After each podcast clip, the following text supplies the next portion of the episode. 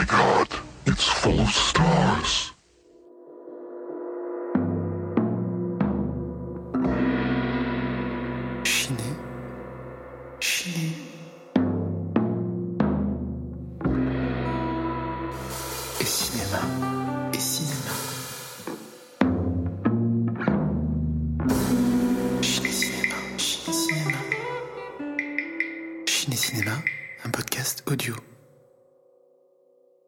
Ça tourne à Manhattan.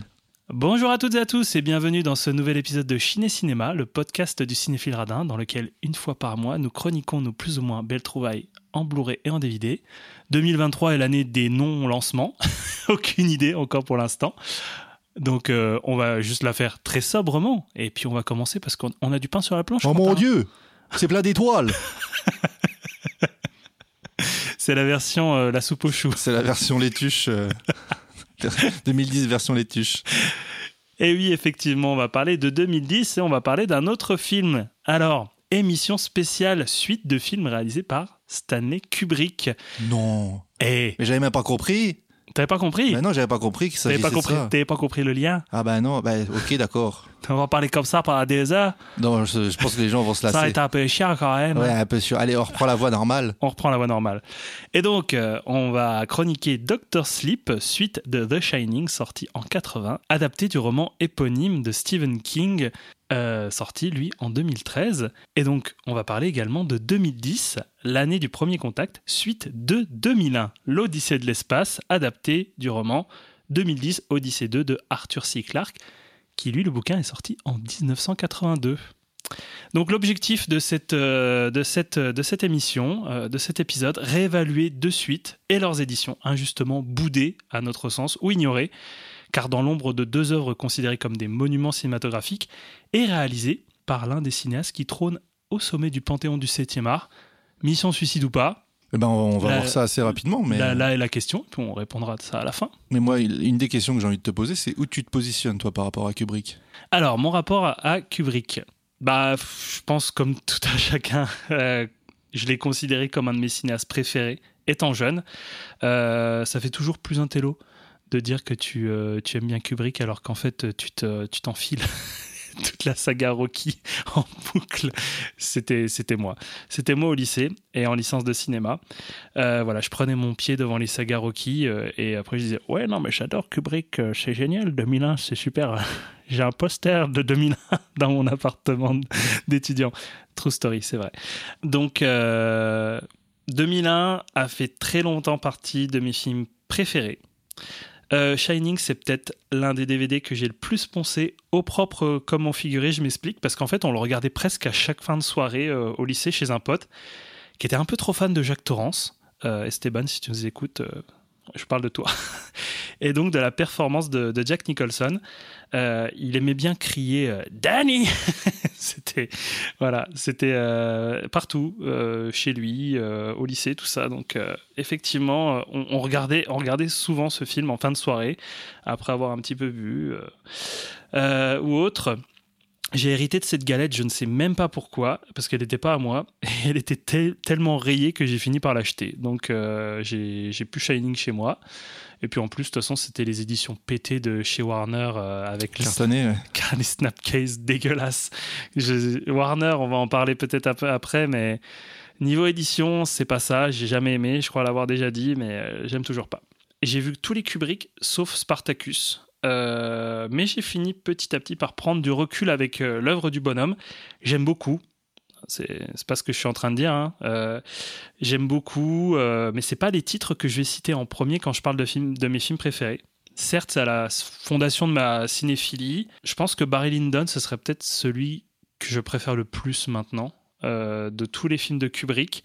Qui est pas forcément le plus facile à regarder en plus. Effectivement, mais moi je trouve que je trouve que tu te fais pas chier une seule seconde et il y a une dramaturgie qui est, qui est tellement folle dedans. Bref, tout le monde, je pense, connaît ou a du coup une image euh, de, de Barry Lyndon, donc je vais pas m'étendre dessus.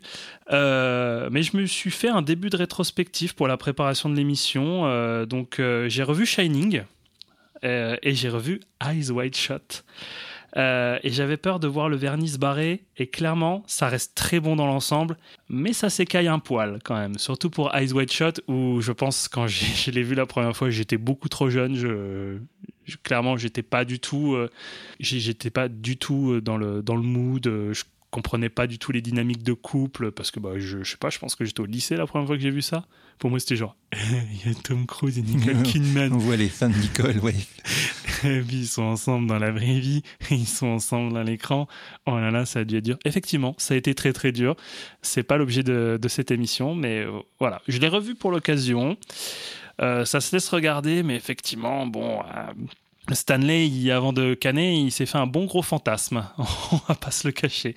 Mais voilà. Et toi, Quentin, ton rapport à Euh, Kubrick? Moi, comme, je pense comme beaucoup de, de- de jeunes euh, adolescents, en fait, il y a des films que tu- de Kubrick que tu découvres, mais sans forcément associer le, le film à ce grand réalisateur, c'est-à-dire bah, Shining, parce que les premières fois que tu le regardes, en tout cas, pour moi, c'était euh, tu regardes un film d'horreur, tu as juste envie de regarder un film d'horreur, tu regardes Shining parce qu'on t'en a beaucoup parlé, etc. Des films comme Orange Mécanique aussi, parce que quand t'es ado, c'est super cool de regarder Orange Mécanique. Je crois que c'est celui que je détesterais, le plus. Eh ben, ouais, moi, pour l'avoir revu assez récemment, je n'aime pas du tout ce film. Je l'aimais bien, je- en tout cas, je pensais bien l'aimer quand j'étais ado. Je l'ai revu à l'âge adulte. Clairement, c'est pas pour moi. C'est beaucoup trop violent, c'est gratuit. Je comprends pas forcément le message qui est derrière. Mais quand tu redécouvres des films de Kubrick à l'âge adulte, et euh, bon, j'en ai revu aucun là pour euh, préparer cette émission parce que je suis le mauvais élève, mais euh, mais euh, j'en ai vu, on va dire suffisamment récemment, dont Eyes Wide Shut que je boue alors que j'ai pas revu 2001 pour l'occasion. mais j'ai revu Eyes Wide Shut euh, tout récemment et j'adore toujours autant. Ah, tu Ouais. m'avais, tu m'avais pas dit ça que tu l'avais revu récemment Si, si, on, se l'est refait. Bon, allez, je te dis récemment, ça a moins, il y a moins d'un an, quoi. C'était il y a 4 ans. non, mais pour moi, un an, ça paraît tellement peu. Après, moi, je suis pas du genre à mettre, euh, tu vois, à, à faire des classements de mon plus grand réalisateur, c'est machin. Il y a plein de réalisateurs que j'aime bien. J'aime pas forcément les classer parce que tu sais, ça bouge beaucoup. Donc, euh, donc ça n'a jamais été mon réalisateur préféré parce que je n'en ai pas. Mais euh, je trouve que ça reste un grand monsieur dans, c'est-à-dire dans, dans, dans ce qu'il a fait d'un point de vue cinématographique. Après, en tant qu'homme, aujourd'hui, ça va être euh, compliqué de défendre en fait ce qu'il a pu euh, faire ou euh, dire sur des plateaux. ou- voilà. Un grand monsieur qui était petit, au final. Ouais, 1m57, je crois. je sais pas. Non, moi du non tout. plus. Mais je note, je note que t'aimes bien le Kubrick Lubrick. Bah écoute, hein. Fallait la placer. hein. Ouais, ouais, elle est pas mal, celle-ci. Ah, c'est la bah première fois oui, que je l'entends. C'est la première fois, c'est peut-être la 52e fois que je l'entends. Allez, c'est bon, évacué. Voilà, je l'ai sorti. T'avais autre chose à dire? Euh, bah non. Eh ben, eh ben, écoutez, bah, l'épisode est terminé. Non, mais tout ça pour dire que on, là, là, c'est pas deux grands fans, deux grands défenseurs de Kubrick qui s'expriment. Ce ne sont, enfin, on n'est pas non plus des, euh, des, des gens qui, qui détestent euh, Kubrick, ses œuvres, etc. Donc, je pense qu'on est pile poil euh, dans le juste milieu pour pouvoir parler en fait des suites. euh. Effectivement. Non, mais de toute façon, c'est tout à fait juste. Moi, j'ai pris en fait un recul parce que, ben, il y a quelque chose qui a fini par me déranger chez Kubrick. En fait, c'est c'est le piédestal en fait qu'on qu'on qu'on lui a fait Carrément, au ouais. fur et à Mm. mesure où genre dire, mais c'est un génie. Oh quel talent. Oh là là, mais on ne peut pas faire mieux que ce qu'il a fait. Alors que si totalement, si tu regardes un petit peu ses films, comme tous les autres films de l'univers, euh, il y a des trucs qui marchent pas. Euh, Il y, a, y, des- il y a des faux raccords, euh, il y a des choses qui ne fonctionnent pas. Et donc, Après, oui, certes, c'est un très grand cinéaste qui a fait bouger pas mal de lignes, mais On va dire qu'il n'y a pas grand chose qui fonctionne pas non plus, quoi. Donc, Non, c'est sûr. C'est quelqu'un de très minutieux qui avait vraiment, enfin, qui accordait beaucoup d'attention aux détails, quoi.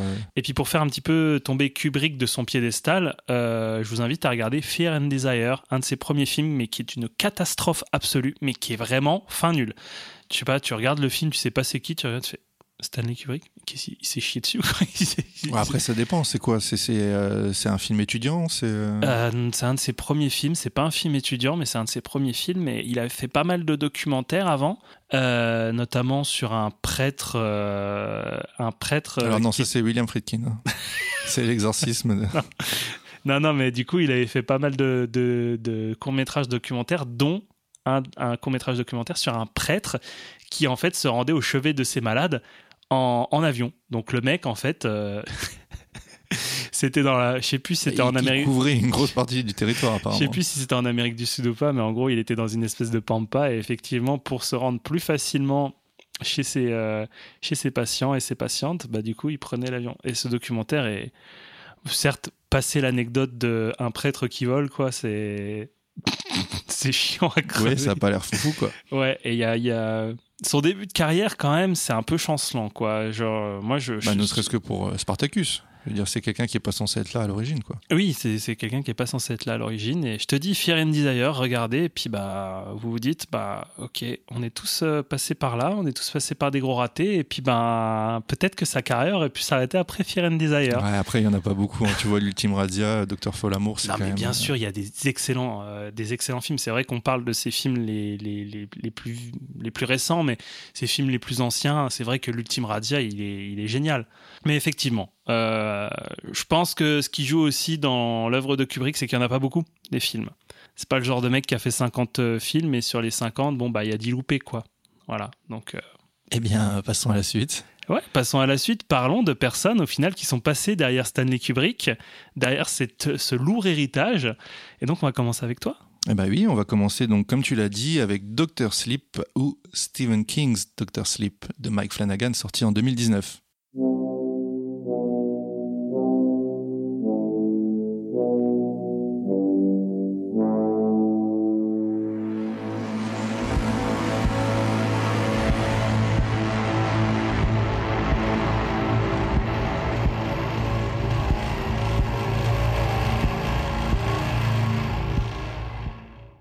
Je vais tout de suite vous présenter mon édition. Euh, donc, il s'agit d'un Blu-ray Warner sorti en mars 2020, édité donc pour la France, mais pas que, pour la Belgique également et pour les Pays-Bas. Euh, en réalité, il s'agit d'une édition double Blu-ray, car on a la version cinéma, donc celle sortie en salle en octobre 2019, et la version longue inédite du réalisateur. Alors, les films sont proposés dans un master haute définition avec un son, euh, alors soit en 5.1 Dolby Atmos avec uniquement euh, la VO, soit en 5.1 Dolby euh, classique euh, avec VO, VF et des sous-titres français donc disponibles pour ces deux VO. Donc généralement sur les éditions Warner, un peu comme pour les éditions Paramount, il y a quand même un large choix de, sous-titres et de langues. Pour ce qui est du bonus, des bonus, on compte trois featurettes qu'il faudra aller chercher sur le disque comprenant la version cinéma. Ne vous trompez pas. Il n'y avait pas assez de place sur le Blu-ray euh, version. Et ça prend un peu plus de place. Euh, donc on a un entretien avec Stephen King et euh, Mike Flanagan intitulé The Shining Asleep. C'est pas avec Franck Dubosc? Ouais, fait... c'est King qui te fait penser à Dubosc? Oui. pour moi, pour moi, Stephen King, c'est un. c'est- ben. Dubosc déguisé en Stephen King.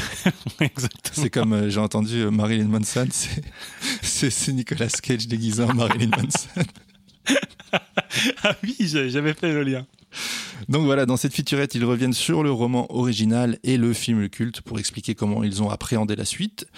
On a également un making-of et euh, une autre euh, petite pastille qui s'appelle euh, Retour à l'hôtel Overlook, qui, euh, en vous disant ça, dévoile un peu une partie du film, mais ne, ne divulgage pas grand-chose. hein. Non, ça va, ça va. Voilà, on est sur une durée d'à peu près 30 minutes euh, au total et c'est, je trouve, c'est assez enrichissant. C'est quali pour 30 minutes, moi, je Ouais, c'est pas mal. Ouais, ouais. Mm. C'est une édition euh, que j'ai trouvée dans un cache express, celui de, de Saint-Avold, pour la modique somme de 3 euh, euros. Et le même jour, j'avais également pêché Under the Silver Lake et Phantom Thread. Il existe une édition 4K Ultra HD, soit en édition standard avec également le, le Blu-ray du film dans sa version cinéma et le Blu-ray dans sa version longue, mais aussi en édition limitée. Et là, c'est un steelbook, donc pour tous les fans de steelbook, euh, foncé. Euh, le visuel est plutôt chouette d'ailleurs. Par contre, le 4K UHD ne présente que le film en version cinéma, et ça, je trouve que c'est dommage. Ah oui, et on con. en parlera juste après. Et puis c'est cher aussi. Donc, euh, Et puis, donc voilà. et puis il faut tout l'équipement, vous, encore une voulez, fois. si vous voulez chiner radin, là, c'est, vous n'avez pas frappé à la bonne porte. Quoi. Je crois que franchement, là, t'as as fait fort, hein, parce que Dr. Sleep à 3 balles. Ah ouais, c'est une affaire, j'ai, tellement géré. Ouais. Euh, sinon, le plus intéressant selon moi, euh, si vous voulez vous le procurer, ça reste de vous procurer un coffret Blu-ray euh, Dr. Sleep plus Shining, sachant que le Blu-ray de Dr. Sleep contient les deux versions. Euh, et ça se trouve pour en ce moment même, alors peut-être plus au moment où vous allez l'écouter, mais en tout cas pendant les soldes, vous le trouvez pour une dizaine d'euros dans des magasins comme la Fnac ou Cultura. Donc euh, en neuf, ça coûte une vingtaine d'euros, ce qui n'est pas non plus exorbitant. Je pense que je vais me l'acheter, tiens. Ouais, Mm. ça c'est une bonne idée ça. Bon, allez, de quoi ça parle Dr Sleep? Euh, Dr Sleep, eh ben écoutez, ça parle de, de Danny Torrance, euh, donc le Dan de The Shining qui a grandi, c'est un adulte qui a reproduit le schéma familial en sombrant dans l'alcool. Abra, qui elle est une jeune fille possédant aussi le, Shining, entre en communication avec lui. Ils vont devoir donc s'unir pour affronter une bande de, de, qu'on qualifierait de vampires entre guillemets. on vous expliquera un petit peu après que ce ne sont pas réellement des vampires, mais des gens qui traversent les époques et euh, qui voyagent dans le monde entier à la recherche d'enfants comme Abra, donc des enfants clairvoyants dont ils se nourrissent. Et ce groupe-là s'appelle le Nœud Vrai. Nom que je trouve ridicule, mais euh, Ou alors, il- il- vu qu'on est dans la version di- Director's Cut, qui est chapitrée, pas la version cinéma Mhm. d'ailleurs, euh, il y a un chapitre qui les appelle les Empty Devils. Oui, c'est vrai. Tout à fait. Donc, c'est réalisé par Mike Flanagan. Donc, c'est pas que réalisé par Mike Flanagan, c'est aussi scénarisé et c'est monté par le Mikey. Je pense qu'il a beaucoup de temps libre, ce Mike. Ouais, et ben d'ailleurs, en fait, juste un point, c'est que nos deux cinéastes vraiment ont, pris, le, ont pris les objets, vraiment ont produit, euh, monté, écrit. Mais ça se, ça se ressent. On en reparlera un petit peu après, mais ça se ressent. Euh, donc, Flanagan, lui, il est né à Salem. C'est marrant quand même. Quelqu'un spécialisé dans le film d'horreur. Ah oui, on commence Salem. si loin. Ouais, non, bah, je veux Mike pas. Flanagan est né à Salem. Ouais, j'ai trois heures d'enregistrement juste pour la biographie de, de Mike Flanagan. Non, mais c'est vrai que intéressante anecdote. Euh, donc voilà, dans le Massachusetts en 78, donc il a 44 ans euh, aujourd'hui. Euh, principalement connu pour avoir créé la série The Haunting of Hill House et The Haunting of Bly Manor, qu'on affectionne tout particulièrement. Je Davantage crois- je la crois que ça première. fait la, euh, la 36e oui, fois mais qu'on le dit. Parlons-en, peut-être que tout le monde ne l'a pas vu encore. Bah, faut le voir. Voilà. La première étant donc The Haunting of Hill House et euh, donc la deuxième The Haunting of Bly Manor, de tout diffusé sur euh, Netflix et produit par euh, la Paramount et Ambling Partners. Euh, L'un de ses travaux reconnus, c'est également Ouija Les Origines, donc qui est euh, le deuxième volet de, enfin la suite de Ouija, donc une préquelle à Ouija, qui était sortie deux ans plus tôt, donc en 2014 et qui ne semble pas avoir la même euh, renommée. Donc moi, je l'ai regardé pour l'occasion. Je sais que toi aussi. Ouais, c'est vrai, j'ai regardé pour l'occasion. Mais euh, bah, comme tu disais, c'est c'est intéressant pour euh, parfaire la filmo de Flanagan. Après, effectivement, c'est un film Blumhouse, donc euh, clairement, il y a un cahier des Oui, charges. il y a des cases à cocher, c'est sûr. ouais. Il y a un cahier des charges qui sort un petit peu de sa patte habituelle, je trouve, mais il s'en sort plutôt pas mal. On passe un bon moment. J'avoue que j'avoue que mon slip, je l'ai un peu souillé. Euh, on peut également citer euh, d'autres de ces longs métrages comme euh, Pas un bruit, Ne t'endors pas ou Jessie, qui, Jessie qui est une autre adaptation d'un roman de, de Stephen King. Qui, tu l'as vu toi? Non, je l'ai pas visionné. hein. C'est hum, c'est moyen, ça, ça, Ça- ça- ça ronronne un peu, ouais. mais en même temps, euh, c'est très difficile à l'adapter, Jesse. hein. C'est quand même quelqu'un qui est attaché sur un lit pendant une heure et demie et, et qui voit des, des, des, des êtres. euh, Défilé dans sa chambre. Ouais, voilà. Donc au final, en vrai, en matière de réalisation, difficile de. C'est compliqué. hein. Hmm. Bah, c'est presque un, un exercice. Quoi. Mais pas un bruit, c'est très bien. Ok. Je trouve que le plot de départ est vraiment pas mal. Alors c'est quoi? Bah du coup, c'est une femme euh, sourde euh, qui se fait cambrioler. Mhm. Et donc effectivement, tout l'intérêt, c'est que tu te mets dans la peau de cette femme sourde et euh, tu, euh, tu essayes de savoir bah, où est la personne et tout. Et, et c'est c'est un jeu de chat et la souris pendant, ouais, pendant près d'une heure et demie où c'est c'est assez flippant, quoi. Et en plus d'être int- intéressant scénaristiquement, c'est intéressant visuellement? Ouais, il y a vraiment, vraiment... euh, c'est vraiment très, très... Je sais pas. Je- je- ça fait longtemps que je l'ai vu, mais je me rappelle que je me disais le plot de base est quand même assez intéressant, quoi. Interprété par, euh, par d'ailleurs euh, l'actrice qui est euh, sa Sa- femme. Oui, sa femme, mais Sa qui joue dans, dans tous ses films en fait. Euh, ouais, à peu près. Mais de toute façon, on, on va. Oui, c'est une petite famille. Bah, c'est une petite famille, ouais, parce que dans The Hunting, tout ça, il, il a exactement les mêmes acteurs qui, qui l'ont suivi, euh, à peu de choses près. Il a un petit peu ses têtes, il a un petit peu, oui, effectivement, sa, sa petite famille, quoi. En 2021 et ensuite en en 2022, il crée deux nouvelles séries, elles aussi diffusées sur Netflix. Donc il s'agit des Sermons de minuit et de The Midnight Club. Euh, Je pense qu'après The Hunting of Hill House, c'est compliqué de. J'ai regardé les bandes annonces, ça m'a pas trop donné envie. Tout, tout à fait la même chose pour moi. J'ai regardé les bandes annonces et. Alors après, on dit toujours ne pas se fier à une bande annonce parce que parfois ça peut être euh, très trompeur. euh, Tout dépend comment le studio a eu envie de, de- de présenter les choses. Mais bon, ça a pas l'air, euh, ça a pas l'air dingo. Euh, le directeur de la photo de Dr Sleep, euh, à ne pas confondre avec Dr Slibar, un porno du même nom. Tu savais pas où la caser celle-là. Non, non, mais du coup, là, j'ai trouvé que c'était parfait parce que quand j'ai prononcé slip, ça m'a vraiment fait penser à un, un gros, un gros slip, quoi. Oui. Faut savoir que c'est vraiment un running gag avec nous depuis que depuis qu'on parle de Dr Sleep, c'est que pour nous c'est Dr Slop, Dr Slobar, euh, voilà. Ça nous fait toujours autant. J'enchaîne, j'enchaîne, j'enchaîne. Ça nous fait toujours autant rire. Donc le directeur photo n'est autre que celui qui avait déjà œuvré sur Jesse, Ouija 2 et The Hunting of Hill House. Euh, Donc rebelote, voilà, on prend les mêmes, on recommence. Euh, on a dit, ça semble être une affaire qui fonctionne, tout ça. En tout cas, euh, ce mec dont j'ai complètement oublié le nom. Sens. Il s'appelle Michael Fimoniari et il, se sent, il semble s'être spécialisé dans le cinéma de genre avec des films comme euh, bah, Jezabel et euh, The Lazarus Effects qui, eux, pour le coup, sont à fuir.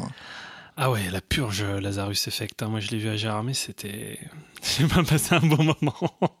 Ouais, vaut mieux le voir sur Netflix et puis à la limite, tu peux débrancher, tandis que tu es dans une salle de cinéma, c'est un peu plus compliqué. quoi. Et ce qui est marrant, c'est que ce mec, euh, ce mec-là compte une réalisation de long métrage à son actif et évidemment, c'est une, c'est un film de. De genre Eh bien non, c'est une comédie romantique Ok. qui euh, s'intitule À tous les garçons, PS, je t'aime toujours, qui est la suite du film À tous les garçons que j'ai aimé. Ouais, je, je, je, connais, je, connais, je connais cette, euh, je Bah connais oui. cette trilogie.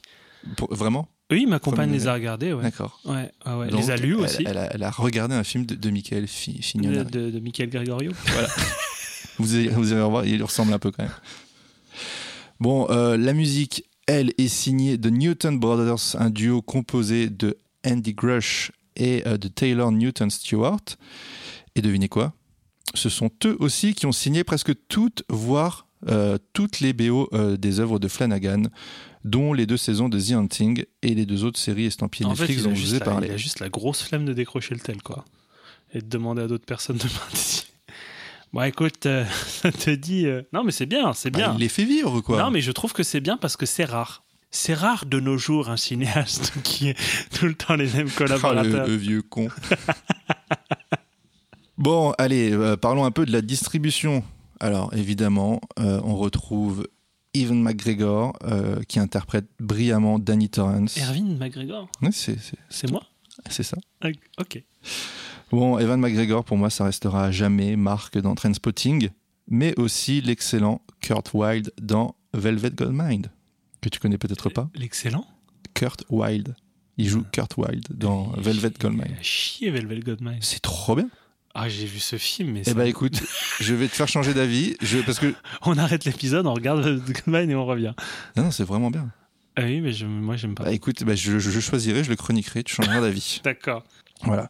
Donc c'est, on peut considérer que c'est un film qui est, euh, c'est un film de Todd Haynes, qui est euh, une sorte de faux biopic sur euh, Bowie.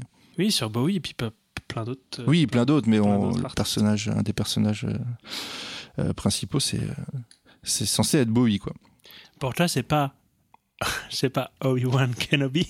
Ah bah, et justement, j'allais en parler. Ah. J'allais en parler. Je ne suis vraiment pas fan de cette trilogie Star Wars. Donc euh, j'ai du mal à le voir comme effectivement Obi-Wan Kenobi, comme beaucoup de monde, mais euh, voilà, moi je j'accroche pas. J'aime j'aime beaucoup Evan McGregor. Peut-être que sa performance est géniale, mais je je- j'aime pas cette euh, cette trilogie Star Wars. Donc La shitstorm qui va tomber sur toi, mon gars. ah bah je je sais que je vais me prendre des coups de couteau quoi. Ah, je peux plus sortir. hein. J'ai prévenu la gendarmerie de Courcelles aussi. non non, je sais pas. Toi t'en penses quoi? C'est quelque chose que tu t'apprécies ou? J'en ai. euh, Pour, euh, pour T'allais parler. dire quoi? Rien à carrer?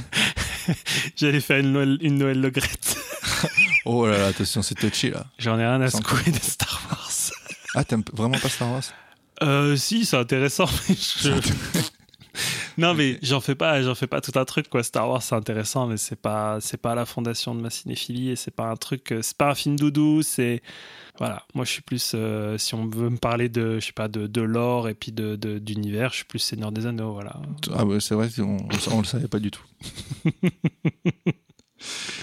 Parce que l'un n'empêche, l'un n'empêche pas l'autre, mais c'est vrai que Star Wars, ben, je les ai vus il y a, quand j'avais 20 ans, donc euh, clairement c'est Ouais, difficile un de créer, un, difficile de créer un attachement quoi.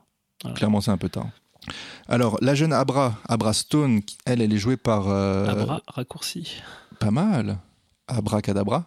Ah, j'ai pu. Donc, elle est jouée par euh, Kylie Curran, euh, une très jeune, très jeune actrice. euh, c'est son qui- premier rôle, je crois. hein. Ouais, qui juste, ouais, non, c'est pas son premier rôle. Elle, elle avait fait des petites apparitions dans des, dans des petites choses. Je crois même qu'elle avait fait du doublage de, de, elle avait fait du doublage de voix, quoi. Euh, donc voilà, elle avait vraiment pas fait grand chose. Et Flanagan, après Doctor Sleep, euh, a fait un nouveau appel à ses services en la faisant jouer dans une mini-série Netflix intitulée La chute de la maison Usher, donc basée sur la nouvelle homonyme d'Edgar Allan Poe. Nouvelle qui a été deux fois euh, mise en scène d'ailleurs. Une première fois dans un film de Jean Epstein en 28 qu'on a mentionné dans l'épisode précédent. Il faut une- aller le voir, il est très, il est très bien. et une seconde fois euh, dans une production et réalisation Corman en 60. Voilà. Donc euh, pour ce qui est du coup de cette mini-série Netflix, il n'y a pas encore de date de sortie. A priori, c'est tourné, c'est en post-prod. Si ça vous intéresse, soyez un peu patient, ça devrait pas tarder. Sinon, c'est Rebecca Ferguson, la tentatrice, l'amante religieuse. Ah oui, effectivement, oui. euh, qui prend les rênes du groupe de hippie Le Nœud Vrai. Euh, voilà, pour ceux qui auraient vu Ah, l'adaptation. c'est vrai que c'est un nom de merde, hein.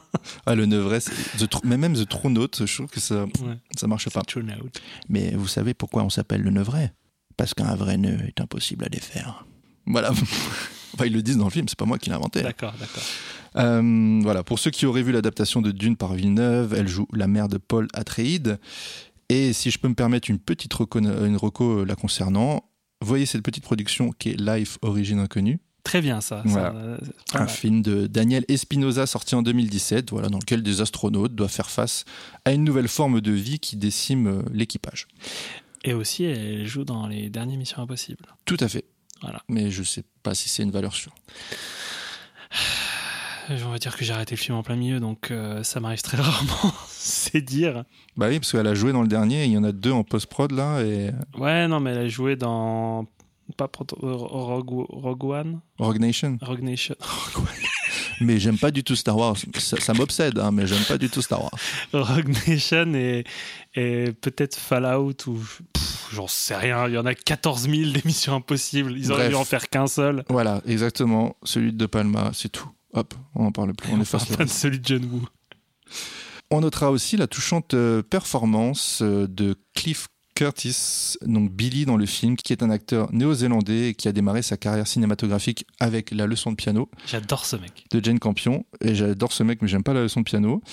Euh, et qui a enchaîné ensuite les productions jusqu'à se retrouver tout récemment à l'affiche d'Avatar, La Voix de l'eau. Donc on pourra citer pêle-mêle à tombeau ouvert. Et oui, effectivement, il joue dedans. Révélation de Michael Mann, Training Day d'Antoine Fuqua, Sunshine de Danny Boyle. Euh, voilà, il y a évidemment toute une tripotée d'acteurs en plus de ceux cités, mais moi je vous réserve la surprise en, en quelque sorte. Disons que si je vous dis maintenant qui ils incarnent, ça gâcherait sûrement le, le plaisir en les découvrant. On va entrer dans le, dans le vif du sujet, entrons, parlons un peu plus euh, du film, peut-être. Pourquoi t'es là, Vincent Moscato Pourquoi il revient à chaque Pourquoi il revient à chaque épisode, Vincent Moscato Non, non, mais bon, vous imaginez bien que passer après Kubrick, c'est un exercice qui peut s'avérer casse-gueule, tout comme ne pas respecter l'œuvre originale de Stephen King. Donc il y a des cases qui sont à cocher pour satisfaire un grand nombre de spectateurs, mais il faut aussi affirmer euh, sa patte, son style et s'approprier le récit. Vous savez certainement que The Shining de Kubrick euh, n'est pas un film que Stephen King tient dans son cœur. Alors en réalité, dans, je crois que c'est d'ailleurs dans une des dans une des featurettes dans- en bonus, Stephen King dit en parlant de The Shining qu'il aime le film pour ce qu'il est en tant qu'œuvre euh, unique, mais qu'il le déteste en tant que en tant qu'adaptation. Enfin, vu le nombre de pépettes qu'il a gagné suite à- au succès de Shining, Non, je pense qu'il a, il a rongé son frein de 3 minutes et puis après il s'est dit Ah, le premier chèque, il est arrivé. Ah, intéressant. C'est bien. Ouais, et puis cl- clairement, je pense que bon, même s'il suit pas du tout la trame de, de- de Kubrick dans son Doctor Sleep, je pense que si Shining n'avait pas fait euh, euh, les résultats n'avaient pas eu en fait l'aura qu'il a aujourd'hui, il aurait jamais écrit Doctor Sleep pour, euh, comme suite à Shining. hein. Je Effectivement. pense, je pense. hein. Après, ah, je lui poserai la question. hein. Euh, ce qu'a donc fait Flanagan, c'est qu'avant de commencer l'écriture du scénario, une fois le feu vert donné par la Warner, il a fait lire à King l'histoire qu'il voulait mettre en scène. Bien évidemment, ce dernier a adoré, hein, car ça respecte Attends, attends, mon petit, mais c'est pas du tout, c'est pas du tout ce que j'ai écrit là. en grande partie, c'est quand même ce qu'il a écrit. Euh, parce que, effectivement, ça, ça respectait le roman en suivant euh, globalement euh, sa trame, mais aussi l'univers qu'il y développe. Et en plus de ça, Mike Flanagan rattrape en quelque sorte, aux yeux de King, hein, toujours, les, euh, les, les erreurs commises par Kubrick, voilà, qui lui avait écarté, euh, selon King, des éléments très importants euh, du, du, du livre euh, Shining, l'enfant Bah, lumière. On, peut, on peut le dire là, on peut le dire là, la fin du vrai Shining, le bouquin. Oui, bien sûr. C'est juste que la chaudière elle explose. La chaudière elle explose et puis la chaudière elle a une importance récurrente en fait euh, tout le long du récit et c'est elle qui, qui fait exploser et du coup disparaître l'hôtel Overlook. Effectivement. Donc voilà, donc en fait cette chaudière là qui n'était pas présente dans, euh, dans The Shining fait son apparition dans Doctor Sleep et je pense que ça a dû beaucoup plaire Une très belle interprétation de la chaudière. à Monsieur King. Elle, elle joue super bien. Il était évidemment impensable de repartir à zéro et d'oublier l'œuvre marquante de Kubrick, donc c'est pourquoi il a fallu composer avec. Et euh, Mike Flanagan se revendique comme un grand, grand fan hein, du film de, de, de Stanley. De Stanley Stanley Kubrick? Stanley, c'est une autre personne. Non, c'est Stanley Kubrick. D'accord. Mais excuse-moi, j'ai fait anglais LV2, hein, donc euh, tu Oui. peux pas m'enlever ça. hein.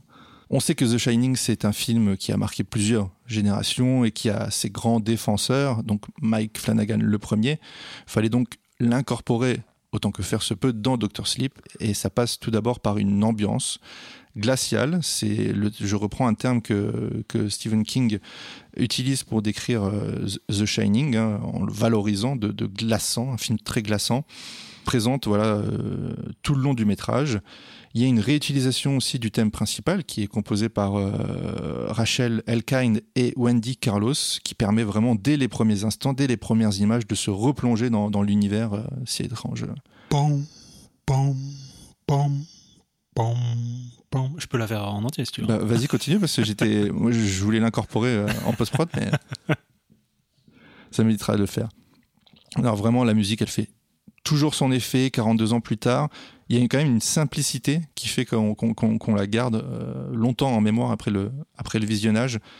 Et euh, je sais pas toi, mais moi, il y a une forme de, quand j'ai entendu les premières notes, il y a une forme de nostalgie là qui m'a qui m'a envahi. Il y a à la fois ça et puis à la fois les frissons. Au final, à chaque fois, elle me fout les frissons cette euh, cette euh, Carrément. c- cette BO. C'est c'est dingue. Mais dans n'importe quel contexte, quand je l'entends, hein, je fais genre. Euh. Tu sais, il y a un truc qui te parcourt le dos et il y en a pas beaucoup des BO qui me font ça. Ouais, bah un mariage tout récemment, ça m'a fait le coup. et j'étais- pas bien quoi. Ah, le bad, tu sais, mini- Au mariage, le mariage, le- la salle de bal se transforme en gold room. Ah, un enterrement aussi, il l'avait mise une fois. Voilà, c'était un peu plus approprié, mais c'était quand même chelou. Quoi. en tout cas, c'est un peu une manière de rouvrir les portes du passé, euh, ça c'est certain. Donc, euh, rendre hommage à Kubrick, euh, parce que oui, en fait, c'est ce que Flanagan fait par instant dans Doctor Sleep, et ben ça se manifeste par la reproduction de scènes marquantes du film original. Euh, je vais pas en dévoiler davantage, je vais pas vous dire lesquelles, parce que moi je trouve que c'est un petit bonheur, c'est un petit bonbon en fait de les de les découvrir un peu comme voilà un peu Oh, par mignon, surprise. petit bonbon. Ouais, un petit bonbon, petit bonbon, petit bonbon sucré comme ça. Acidulé. Ouais, lait, c'est très bon. L'hôtel Overlook euh, a lui été recréé en partie pour pouvoir euh, bah, y tourner des scènes clés. Euh, on en reparlera après pour Est-ce 2010. qu'on peut juste dire que c'est putain de bien fait C'est un truc de dingue. C'est dingo C'est vraiment un truc de On malade. vous dévoile rien, mais en tout cas, si vous avez peur des reconstitutions de, de scènes marquantes ou de décors, là, c'est très, très, très, très bien fait. Ouais, et vraiment, euh, il aura fallu le talent de, et la passion hein, de, de toute une équipe, donc chef décorateur, euh, accessoiriste, etc. Tu, pour... as, tu as la liste des gens? Oui, bien sûr, je, je, je la mettrai sur euh, Instagram. Euh, pour, euh, voilà, pour refaire à euh, les décors originaux, dont rien n'avait été gardé, à l'exception des plans. Parce que Kubrick fait détruire tout ce qu'il crée, c'est-à-dire qu'il veut rien qui. Ah, il fait un grand feu de joie à la fin de un grand feu de joie parce que lui, sa politique, c'est Vous ne réutiliserez pas mes accessoires, mes éléments pour faire des suites. Vous ne ferez pas d'argent sur mon film. Après, c'est des choses qui étaient quand même assez monnaie courante à l'époque.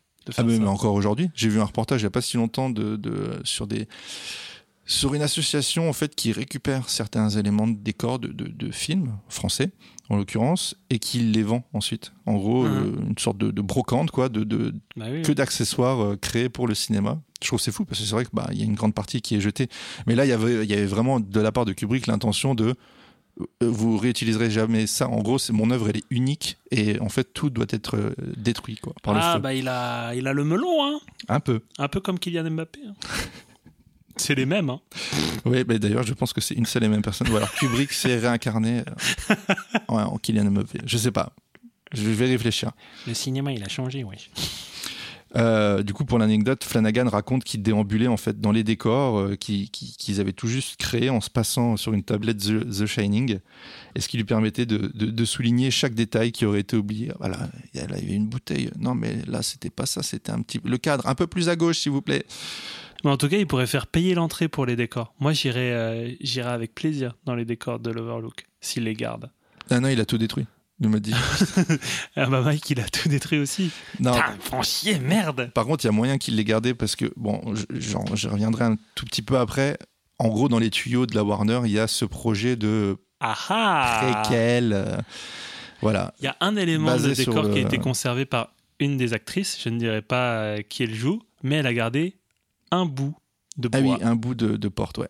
un bout de bois de porte, Voilà, c'est ça. un fragment de porte. Je vous laisse imaginer, hein, vous avez vu Shining, on sait c'est quoi? Bref, le résultat est vraiment bluffant. euh, donc, comprenons que Dr. Sleep s'inscrit dans la lignée directe du film de, de Kubrick et euh, il est vraiment difficile de, de dissocier les deux. Cela dit, Flanagan n'a pas uniquement cherché à reproduire ou à copier son idole.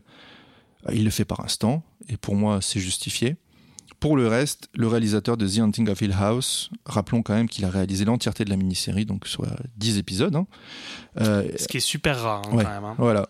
Ouais, Parce que bon, on, on met, on parle de séries créées par et showrunnées par, euh, mais lui en fait, euh, au-delà de showrunner, il a, il a, il a chevronné. il a, je sais pas si ça se dit. J'allais faire la même chose, mais je sais pas si ça se dit. Mais oui, effectivement, il était à la baguette euh, de bout en bout. Et donc, il ne fera que confirmer qu'il a une euh, patte et qu'elle est euh, plus identifiable euh, que jamais dans Doctor Sleep. Voilà, il sait prendre son temps quand c'est nécessaire. Les personnages ont le temps d'être développés et donc d'avoir du relief, mais pour ça, il faut regarder la version longue. Il fait flotter lentement sa caméra, que ce soit par des travelling, des panneaux, en fait, ce qui nous permet de, de nous sentir plus que des spectateurs et des spectatrices. On est vraiment avec les protagonistes dans l'histoire, ce qui rend les événements d'autant plus tragiques et, et touch- et touchants. Disons qu'il arrive, comme peu de monde spécialisé dans le cinéma de genre euh, aujourd'hui, à créer un langage cinématographique qui lui est propre. Ça aussi, ça fait un peu vieux con, mais je trouve que c'est... Non mais, Ouais, t'as tu- tout à, non, non, mais t'as tout à fait raison de le dire, hein, faut le dire hein, quand c'est ouais, c'est vrai, hein, c'est vrai. Le cinéma il a changé. Plus que ça, on sent que Mike Flanagan a à cœur de, de combler les spectatrices et spectateurs. Il le fait brillamment et, et je trouve... en plus de ça, il comble les spectatrices. Mais il fait tout ce mec. Ben oui, en plus, et, et en plus il est modeste. Et ce qui pourrait être euh, jugé comme du fan service, c'est-à-dire simplement euh, glisser des éléments présents dans The Shining pour euh, uniquement faire plaisir aux fans, n'est en, réalité qu'une forme d'auto-fan service, parce que le premier fan c'est lui et il se fait plaisir à lui en premier lieu, en premier lieu. Et pas péjoratif parce que vraiment, c'est comme ça que je l'ai ressenti, tout l'amour qu'il porte euh, pour, euh, pour The Shining lui donne la possibilité de développer une suite logique et unique, violente et sans concession. Violente, oui, parce que bah, le film contient quelques scènes relativement marquantes. Et je vous laisse euh, découvrir la scène lorsque les membres du euh, Neuvray kidnappent un petit joueur de baseball euh, clairvoy- clairvoyant dont ils se nourriront la nuit tombée. Je sais pas si tu as précisé que l'édition qu'on présentait mettait interdit moins de 16. Je ne l'ai pas précisé. Mais voilà, donc ça vous donne. euh, je me permets de faire cet Bien sûr, oui, oui. Juste pour le préciser. C'est vrai que c'est un petit peu. Ah, ça, ça, fait, ça fait du mal, hein, à certains moments, effectivement. Si vous ne vous êtes pas endormi euh, après quelques minutes d'écoute de ce podcast, vous vous rappelez que j'ai mentionné le fait qu'il existait une version cinéma, donc celle sortie en salle, et une director's cut présente dans l'édition Blu-ray. Donc la version du réalisateur, elle est rallongée de 30 minutes, donc on passe à 3 heures de film. Et ces rallonges sont principalement des scènes étendues, et elles, sont, elles ont toutes leur importance, car elles permettent de donner aux personnages le relief nécessaire pour comprendre leur psychologie, par conséquent leurs actions. Donc ne vous découragez pas en voyant les 3 heures affichées, n'allez pas à la facilité en choisissant la version cinéma, parce que vous n'aurez vraiment rien à, à y gagner. Et surtout, si vous voulez voir la Director's Cut, il faut passer par le physique. Oui, tout à fait. Bah voilà. Ouais. Ah Parce ouais. que tu la trouveras part ailleurs. Parce que bah, typiquement, moi, la première fois que la première fois que j'ai visionné ce film, c'était sur une plateforme de streaming dans sa version cinéma. On peut le dire, il est sur Netflix en ce moment, c'est la version cinéma. Ouais, bah moi, c'était sur MyCanal à l'époque de, de pour la suite Ouais, donc le- voilà. ouais, de, la, de la sortie. Et euh, en découvrant euh, la version euh, la version de Flanagan, j'ai vraiment senti une différence. Il, il manque c'est plus qu'un petit, il manque quelque chose en fait dans la version dans la version cinéma. Après, je dirais pas que j'ai entièrement redécouvert le film, mais la dimension était Et des, derniers détails d'importance, c'est que cette version Director's Cut n'a pas été doublée. Vous la trouverez que en VO sous-titré. La version cinéma a été doublée, donc il y a une piste euh, VF pour la version cinéma sur l'édition, mais il n'y a pas de piste VF pour la Director's Cut parce qu'ils n'ont pas. euh, bah voilà. Elle est sortie très très tardivement, elle est sortie pour l'édition, et donc ils n'ont pas rappelé le cast pour faire, euh, bah, pour faire une Director's Cut doublée, quoi. C'est Mm. tout ce que j'avais Ouais, mais c'est marrant parce que le, je crois que c'est pareil dans, dans, dans les bonus, le, le producteur qui, euh, qui dit oui, bah voilà, on a, on savait pas trop. Je crois que c'est le producteur et euh, Mike Flanagan. Ouais, je sais pas, on savait pas trop quelle durée. Il fallait, fallait qu'on qu'on enlève des choses qu'on avait tournées, etc. Et là, on a trouvé la durée parfaite.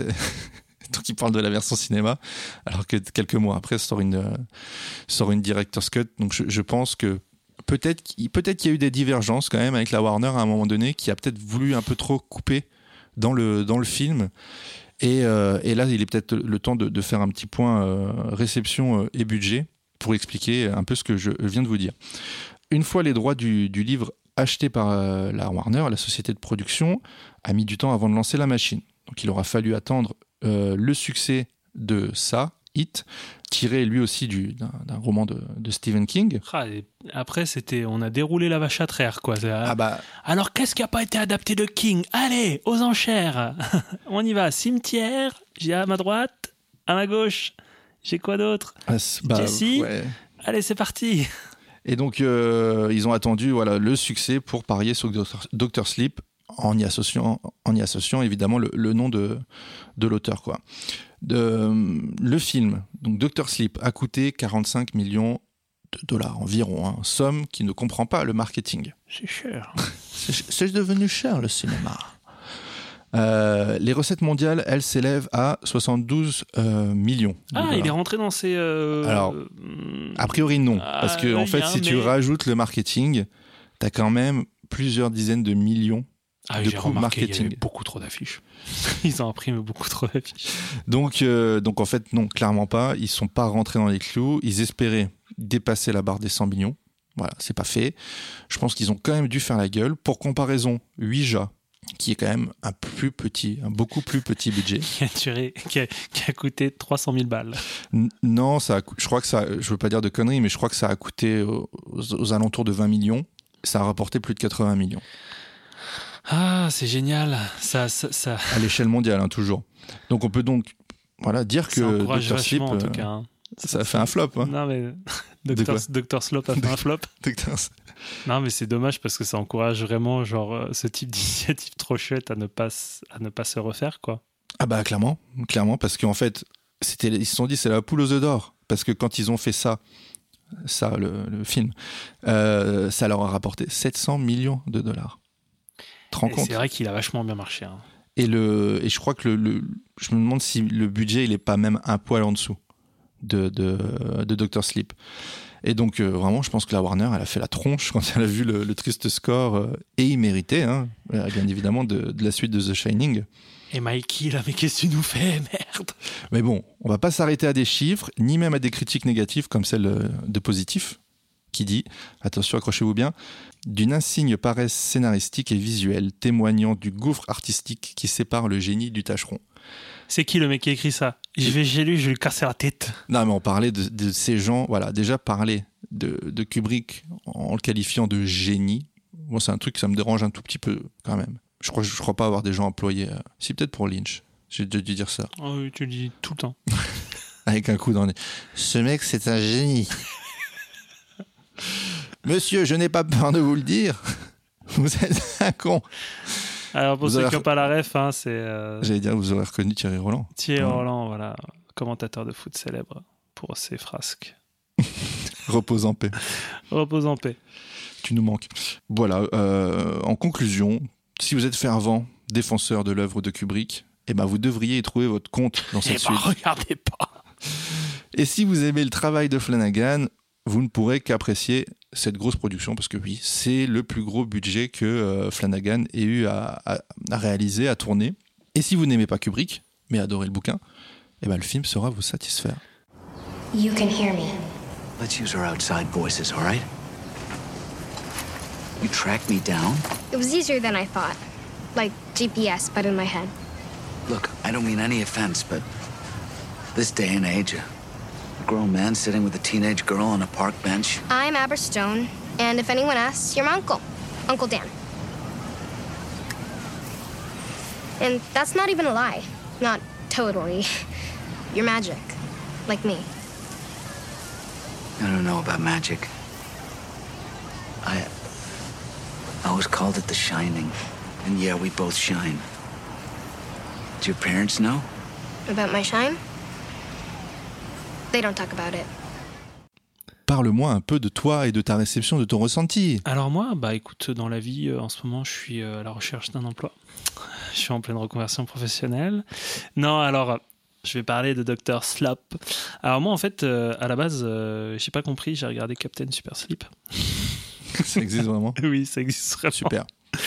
Non, j'ai regardé Dr. Sleep parce que tu m'as prêté ta galette. Merci encore. hein, Ouais, parce bah, que- merci de. Tu l'as gardé un peu trop longtemps, j'ai trouvé. Ouais, d'ailleurs, euh, le fourreau, bah, j'ai. Voilà. je l'ai un petit peu écorné, désolé. J'ai fait n'importe quoi avec. Euh, non, bah, j'ai découvert euh, directement dans sa version Director's Cut. J'ai pas voulu regarder la version cinéma. J'avais un léger a priori à la sortie du film au cinéma, je me rappelle. Cette affiche que je trouve en plus pas très belle, cette affiche jaune pétante là, avec euh, du coup euh, euh, Danny dans l'embrasure de la porte qui a été pétée par son père dans le premier. Et donc, euh, moi, comme, euh, comme un couillon, je me disais, eh ben, c'est une mission suicide de passer derrière Kubrick, parce que quand même, c'est un chef-d'œuvre, passer derrière ce génie. Et euh, bah, j'étais bien bête, mais en voyant, j'ai eu cette sensation étrange d'être conquis minute après minute par la proposition de Flanagan. Pour moi, c'est un tour de force de passer derrière Shining et de concilier aussi bien l'œuvre de King et l'adaptation de Kubrick sans compromettre ni l'une ni l'autre. Au contraire, il les rassemble, je trouve, assez bien. C'est un peu, euh, c'est un peu Pascal le grand frère, tu vois. Flanagan. c'est, c'est un médiateur qui met tout le monde d'accord, mais Bon, je pense que si Kubrick avait été de ce monde, il aurait dit que c'était de la merde. Mais euh, Ouais, on s'en fout, il est cané. oh Non, Oh. mais j'aime Oh, pas quand on parle des morts. Pas, on peut pas dire ça.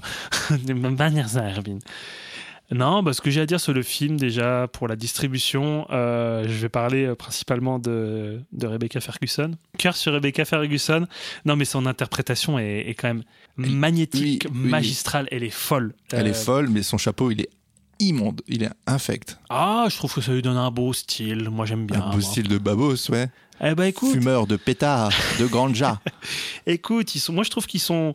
Elle est flippante et moi je trouve qu'elle est stylée en espèce de gypsy hippie pseudo-vampire. non, mais en vrai, ça fonctionne bien. Je pense que dans un autre film, j'aurais trouvé ça complètement ridicule, mais là, ça, ça fonctionne très très bien. Et euh, d'ailleurs, en plus, euh, dans la featurette, ou alors je ne sais plus dans quel. euh, ou alors peut-être dans, dans Mad Movies, que, que j'avais lu à l'époque, que Rebecca Ferguson, pour elle, en fait, c'était pas un, un mauvais personnage. Elle, elle incarnait un- une personne. C'est dans Euh, Mad Movies. Oui. Ouais, c'est dans les colonnes de Mad Movies où en fait, en fait Rebecca Ferguson dit, euh, je crois que c'est Flanagan qui rapporte le fait que euh, Ferguson, pour elle, Rose, c'était un personnage qui euh, ben, essayait de semer le bien parce qu'en fait elle protégeait sa famille qui est le True Note, le, le. Et donc ouais, elle agissait pour le bien et que pour elle, voilà, les personnes, les personnes qu'elle tuait pour euh, faire vivre sa famille, euh, substanter les, les- les besoins de, de sa famille. Voilà, c'était tout à fait justifié. Clairement, euh, Moi, je trouve que c'est une... en vrai, je trouve que c'est une vraiment Non, mais- bonne façon d'approcher le rôle parce que en gros, sûr. si tu te persuades que ce que tu es censé incarner, c'est euh, c'est le c'est le bien, et ben en fait le mal, tu vas le jouer encore mieux. Quoi. Non, mais c'est vrai, c'est tout à fait. Ouais. Non, tu m'as enlevé les mots de la bouche, c'est tout à fait ça. C'est c'est vraiment très, très bien.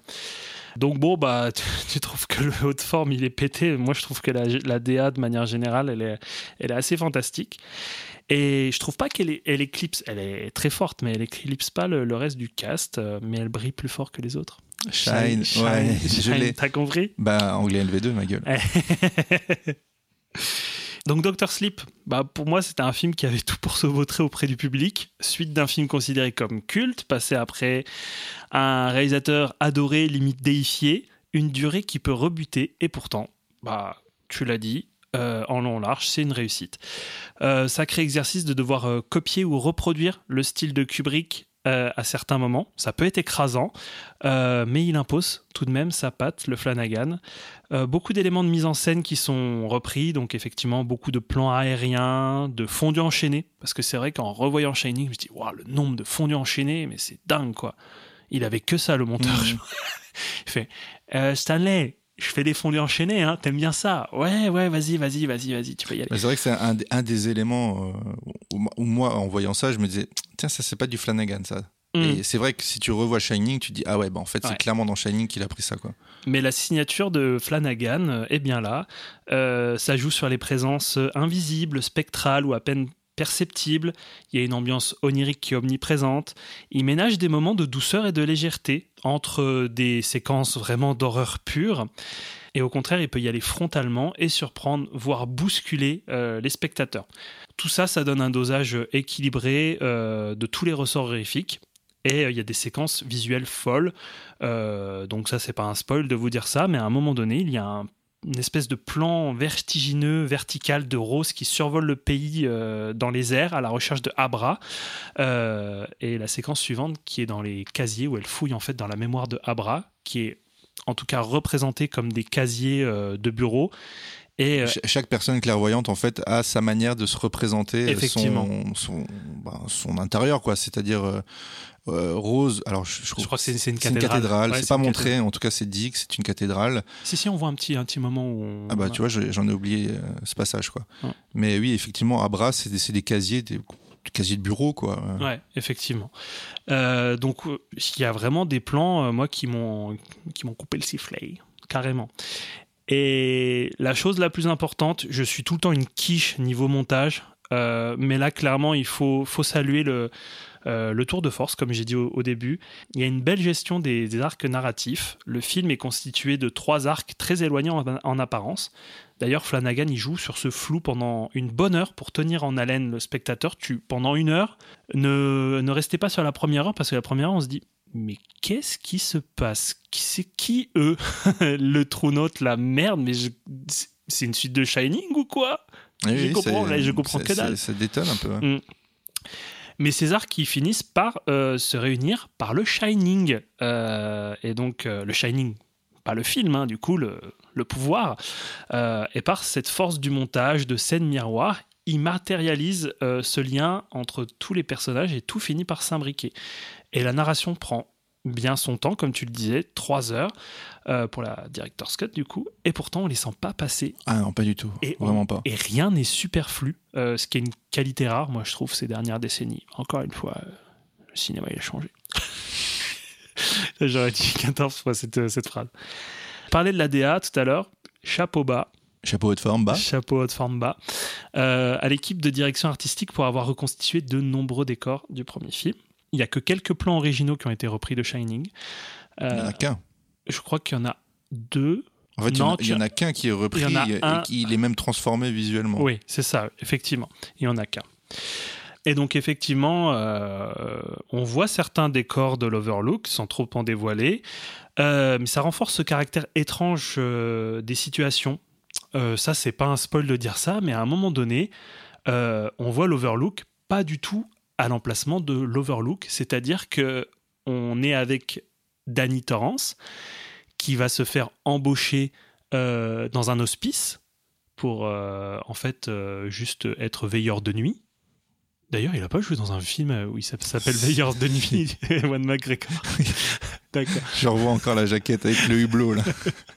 Et donc, euh, et donc, dans ce bureau, c'est exactement la réplique identique du bureau Oui, de oui. Shining, euh, du bureau du directeur de l'hôtel. Et là, on se dit, euh, j'ai déjà vu quelque part. Ces murs roses, là, ces cadres disposés. Ça c'est le ça Les c'est le plans. bureau du psy. hein. Ouais. Ouais, c'est ça. Effectivement. Et Enfin, donc, je crois qu'il est psy dans le film. c'est un docteur. Oui. C'est un docteur, mais il n'est pas, pas Docteur Sleep. Et donc, effectivement, l'Overlook se, re- se retrouve dans certains décors qui ne sont pas censés être euh, dans l'hôtel. Donc, c'est, ça rajoute vraiment une dimension assez étrange où tu te dis merde, je reconnais. Mais oui, c'est ça. Et tu as l'impression un petit peu d'halluciner, quoi. Et euh, je trouve que c'est super bien, super bien fait. C'est bluffant, c'est à s'y méprendre, car c'est appuyé par une mise en scène qui reproduit euh, avec précision certaines scènes et certains plans.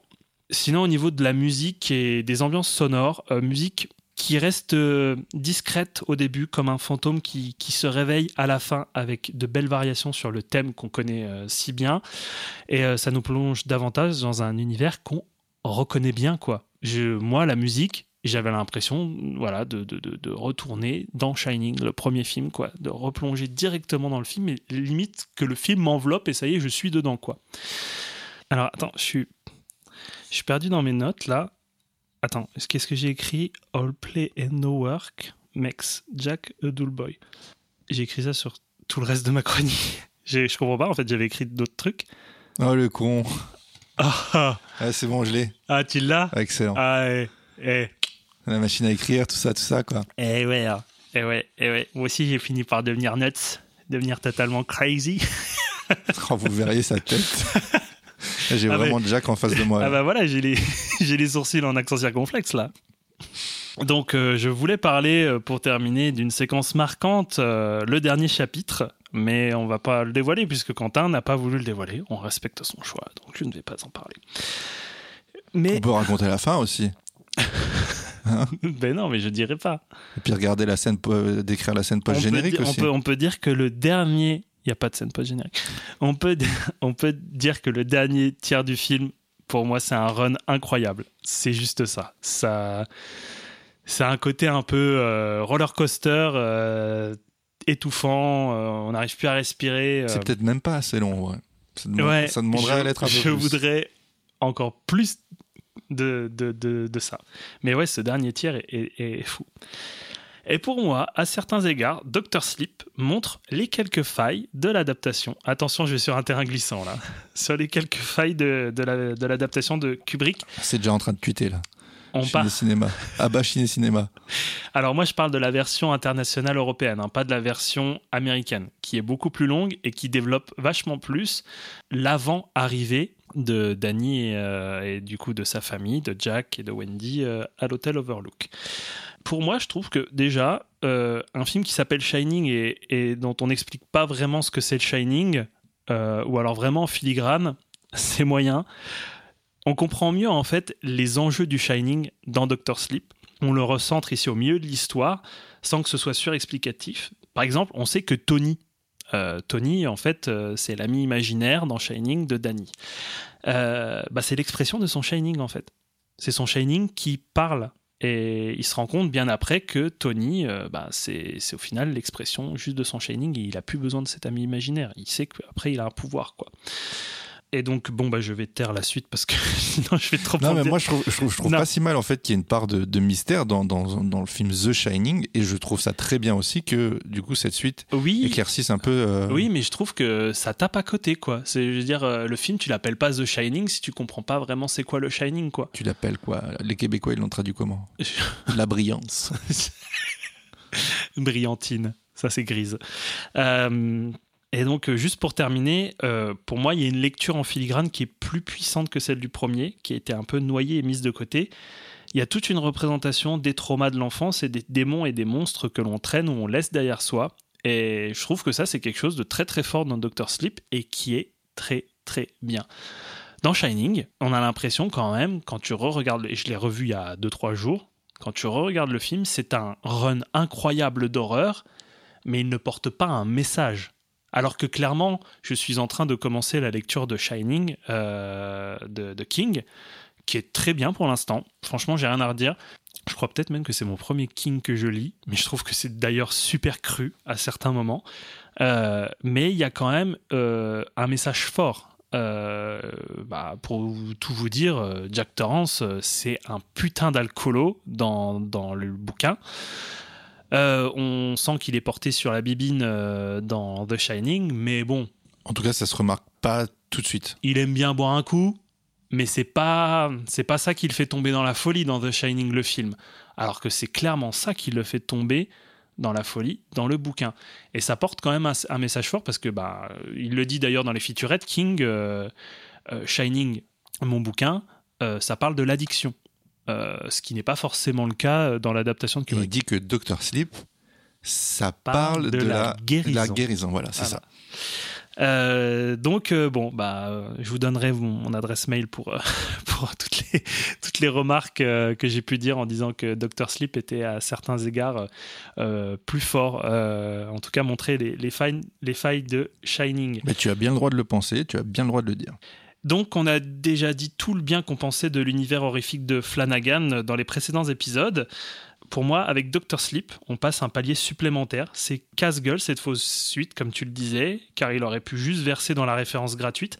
Coucou Spielberg et Ready Player One, avec sa séquence de 5 minutes euh, recréée euh, virtuellement euh, euh, en numérique, que j'ai revu pour l'occasion et qui est infâme et dégueulasse. Là, en fait, il inclut dans un processus scénaristique justifié euh, tous les éléments de Shining et il trahit deux œuvres. Il trahit le premier Shining euh, de King et l'adaptation de, de Kubrick pour mieux conjuguer les univers euh, littéraires et cinématographiques et rendre le tout cohérent. Je trouve que c'est le meilleur des remixes, c'est le meilleur des DJ euh, Flanagan.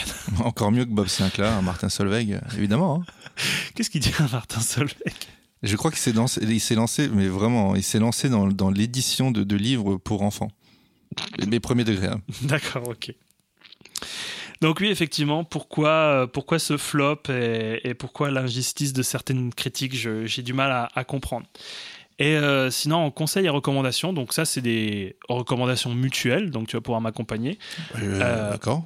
Non, mais pour cette, euh, pour cette préparation d'émission, on est revenu sur, euh, sur le dossier qu'avait préparé euh, Mad Movies dans son numéro 334 de novembre 2019. Je pense que c'est la critique la plus positive de la presse française euh, que vous trouverez. Sachant qu'il, là, en plus, cette critique-là concerne le- la, la version cinéma. Oui. Parce que, pour le coup, là, je vais, je vais parler à nouveau d'écran large. Écran large avait fait une critique à la sortie du film sur la version cinéma. Ils s'étaient vraiment pas emballés. Ensuite, il y a eu la version longue qui est sortie. Ils sont revenus, ils ont refait une nouvelle critique. Ils sont revenus sur ce qu'ils avaient dit. Ils, voilà, ils étaient d'accord, ils étaient toujours d'accord pour dire que la version cinéma était quand même bien en dessous de la version longue, mais que par contre la version longue était incroyable. Bah, donc en tout cas, il y a deux critiques qui, euh, qui, euh, saluent, euh, qui saluent le film dans toutes ses, dans toutes ses versions. Et, donc, dans ce dossier Mad Movies, il y a aussi un entretien euh, de Flanagan et du, produc- du producteur Trevor Messi qui viendront parfaitement compléter les featurettes de l'édition euh, qu'on a présentée. Moi, je me suis lancé, comme je disais, dans, la lecture de Shining, euh, et on attendra pour Doctor Sleep parce que c'est 150 pages. c'est long. Surtout que c'est pas la fin qui est présente dans le film, donc clairement, je vais être déçu. je vais être déçu. Et bah sinon, bah voilà, on se joint tous les deux pour euh, vous dire, bah si vous connaissez pas l'univers de, de Flanagan, bah foncez-y, hein, même pour ces films mineurs. euh, même, même, on peut même trouver des choses intéressantes dans Ouija les origines et dans Jesse. Tout à fait. Voilà. Je terminerai juste pour te dire, euh, shine on, Quentin.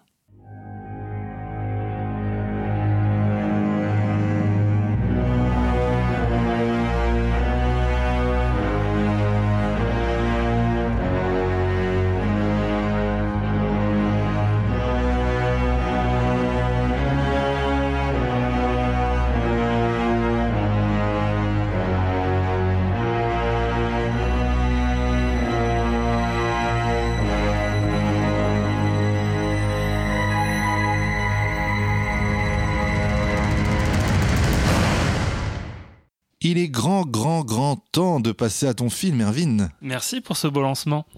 On va parler de 2010, l'année du premier contact, ou en anglais 2010, The Year We Make Contact de Peter Iams, sorti en 1984. Et le sous-titre L'Odyssée continue.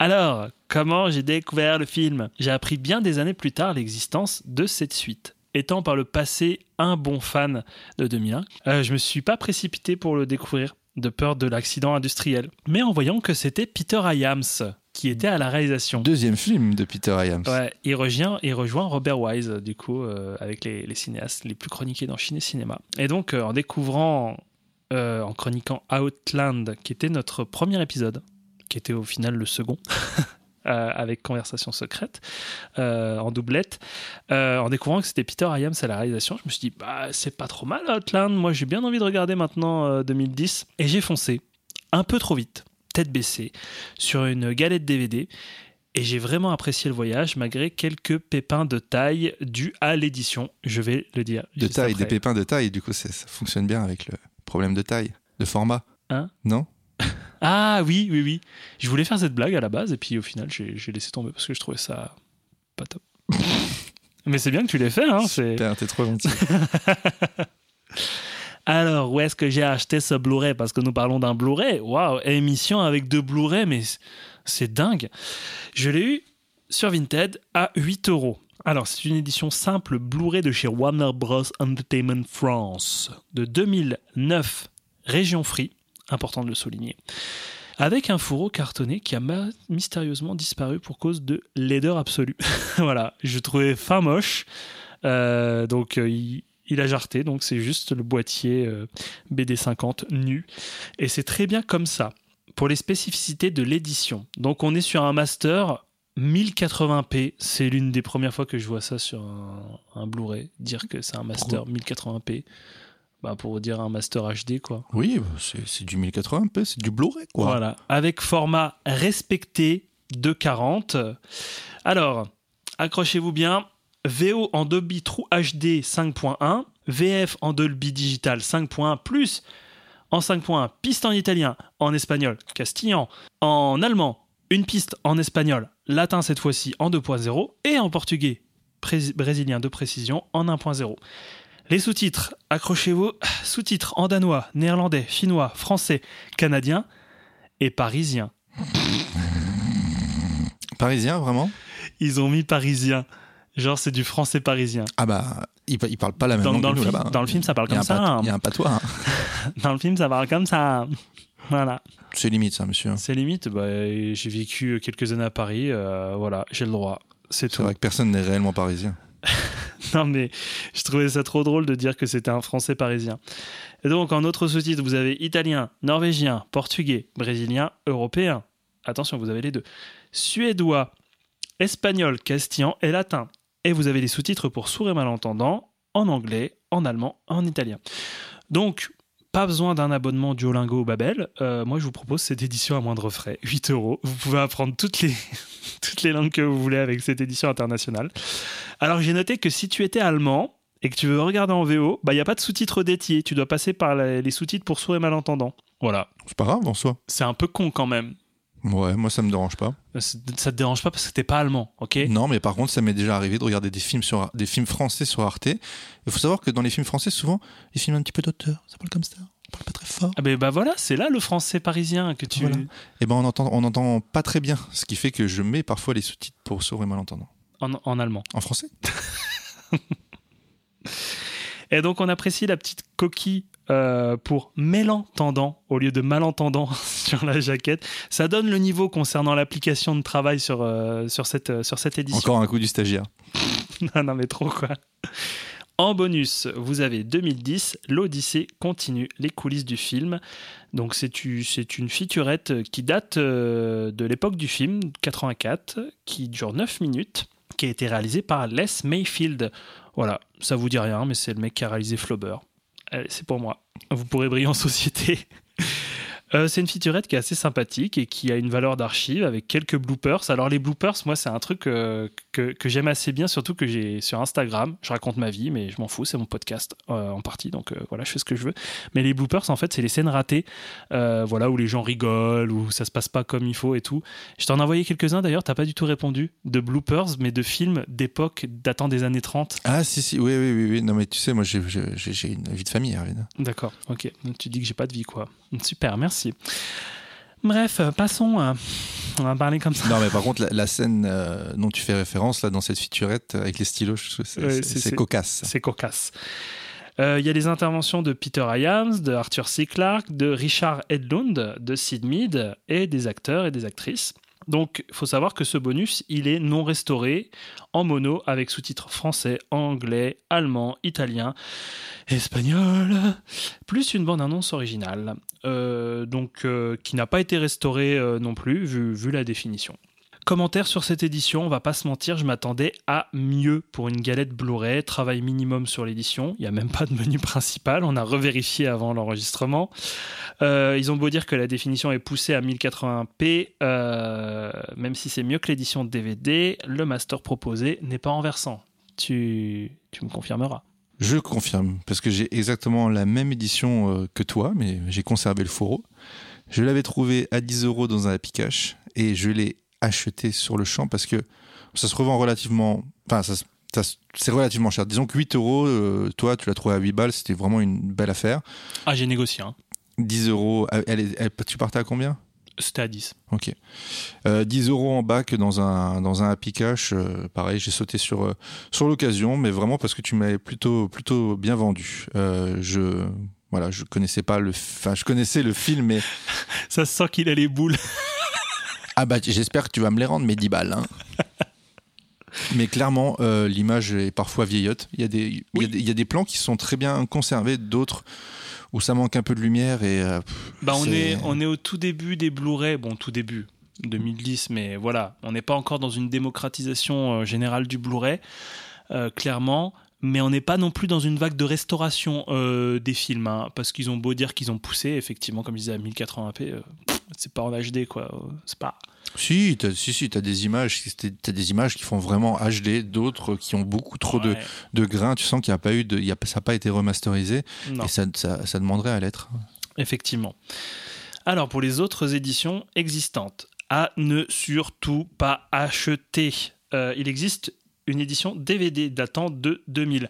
Vous l'avez dispo soit en snapcase, donc cartonné avec un clapet plastique, euh, soit en keep case, donc boîtier, euh, tout ce qu'il y a de plus euh, basique, avec un beau visuel. On voit le monolithe en fait, voilà, voguer sur autour de Jupiter, qui pullule un peu partout pour 1 ou 2 euros.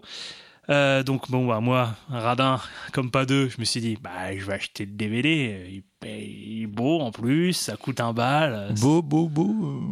Moi, je trouve que la jaquette, que ce soit, alors celle du Blu-ray, je la trouve immonde.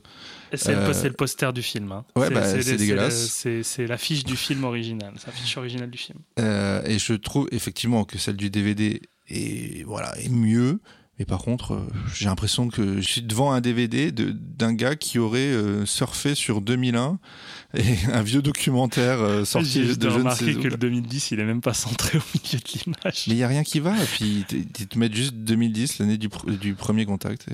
L'Odyssée continue entre parenthèses Oui. Il y a 10 000 sous-titres sur ce titre. Bref, donc cette édition de DVD, comme je disais, il ne faut pas l'acheter. Pourquoi? Parce qu'elle n'est pas adaptée au format TV 16 neuvième. D'où ma blague un peu plus tôt sur la taille, le format, tout ça. Vous avez compris? Elle prend plus de valeur maintenant. Bah, T'aurais dû la faire maintenant. Elle cette est- blague. Ouais, c'est vrai. Tu, feras, tu couperas au montage, tu la mettras juste. Et donc, oui, effectivement, quand même, gros souci de taille. J'ai cherché euh, quelques temps une édition. Gros souci de taille. C'est marrant parce que c'est un problème de format. Oui Merci Euh, j'ai cherché quelque temps une édition Keep Case, parce que majoritairement c'est des Snap Case et c'est dégueulasse. Et donc j'ai vu 2010 pour la première fois dans un format écrasé ou avec une perte d'image de 30%. C'était fantastique. J'avais vraiment envie de voir ce film pour le regarder dans ce, dans ce format-là euh, dégueulasse, quoi. Il existe un apport US Zone 1 que j'ai croisé quelques fois euh, en virée euh, un peu partout. Et donc, il semble présenter un format widescreen de 35, mais qui n'est encore une fois pas le format qui est présenté en Blu-ray, qui est le format de 40.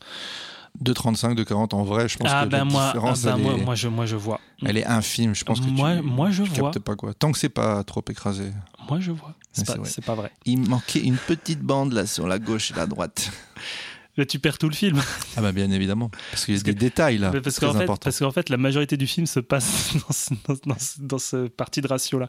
Non, c'est pas vrai, je j'aurais pas remarqué, effectivement. Mais donc, bon, si vous voulez vraiment être euh, cheap, ben, si vous tombez sur cette édition euh, d'un port US qui se trouve euh, parfois en France, dans certains bacs, bah, allez-y, mais bon, on va vous conseiller de vous rabattre sur le BR, sur le Blu-ray, faute de mieux pour l'instant. Où le trouver à combien? Assez complexe à trouver ou à tomber dessus, mais on est autour de plus ou moins 10 euros sur Vinted. Il y en a qui se touchent à 15 balles. Hein Messieurs, mesdames, là, on vous pointe du doigt. Euh, mais effectivement, ben, comme disait Quentin, difficile de le trouver à moins cher. Tu me foutais le doute parce que je pensais que tu l'avais trouvé à moins cher que 10 euros. Non, non, non, j'ai flambé là. Alors, commentaire à ajouter sur cette édition? Toi, t'as rien à dire de plus? Ah non, non, non. moi, moi, je te dis, il faudrait un remaster et puis euh, une, euh, un nouveau visuel quoi. Eh ben, ok, on va appeler la Warner puis on va s'en charger. C'est parti. T'inquiète pas, il va falloir aussi retravailler le synopsis, ils ont du taf pour toi. Alors, le synopsis, au versio de la jaquette, de quoi parle le film Une nouvelle époque, une nouvelle odyssée, une nouvelle occasion de confronter les énigmes de la mission Jupiter de 2001. L'équipe à bord du Leonov rejoint celle, encore en orbite, du Discovery. Spoiler, tout le monde a- est dead. oui, Il n'y a pas d'équipe, il n'y a a plus personne. Il n'y a pas d'équipage, tout le monde sait que tout le monde est mort. Euh, leur destin reposera sur les épaules en silicium de HAL 9000, l'ordinateur qu'ils ont de nouveau réveillé. Ce synopsis, il est éclaté au sol. Déjà une nouvelle époque, 2001 à 2010. Tu fais la soustraction, on est à 9 ans d'écart. C'est pas une nouvelle époque. Une époque, c'est. Ah, il est fort, il est très très fort. hein. Ah, je, Ouais, bah, je suis allé, je suis allé jusqu'en seconde. hein. Hein Pas le bac, mais je suis allé jusqu'en seconde. hein. Euh, donc oui, effectivement, ce synopsis est éclaté au sol. J'ai conservé euh, parce que bon bah j'ai un peu peur d'arnaquer les gens en revendant mon édition de 2010, mon édition DVD de 2010 euh, qui ne s'adapte pas au format des TV 16 neuvième que tout le monde a désormais. Euh, mais donc sur euh, sur cette euh, sur cette édition, le résumé il est pas mieux. On va dire que ça sauve un peu plus les meubles et ça présente un peu plus la chose. Pendant que la Terre est en proie à la menace nucléaire, un équipage de Russes et d'Américains tente de retrouver l'astronef de 2001 et le HAL, l'ordinateur homicide. Bref, c'est pas mieux. Franchement, on, on pourrait plancher sur un, un synopsis qui est un petit peu plus représentatif du film. Disons que ça pose des bases un peu plus réalistes, quoi, un peu plus vraies, Un peu plus vrai, mais ça reste nul à chier. on est d'accord. évidemment. Alors, parlons un peu de l'équipe du film. Peter Hyams, on va pas le présenter une nouvelle fois. Euh, donc, il a fait Outland et je vous invite à écouter euh, le premier épisode que, que je n'oserais pas écouter. C'était nos premiers enregistrements. Non, en vrai, je les avais réécoutés, ça va. Ça va. On dit des choses intéressantes. On est un peu plus sérieux. On a l'impression d'avoir un petit peu plus un petit balai euh, là où vous pensez. Moi j'en avais vraiment un. Et puis il est encore là. Oh, oh t'es- ah, vraiment, tu, tu prends tout au pied de la lettre.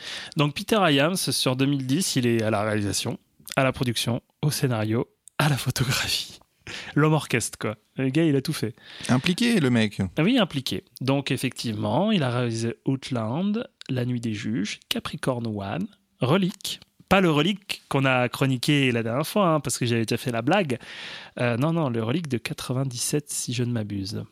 À l'adaptation, euh, pour aider euh, quand même au scénario euh, Peter Hyams, Arthur C. Clarke, donc l'homme qui est à la base de 2001, avec sa nouvelle Le Sentinelle, qui a été adaptée par Kubrick.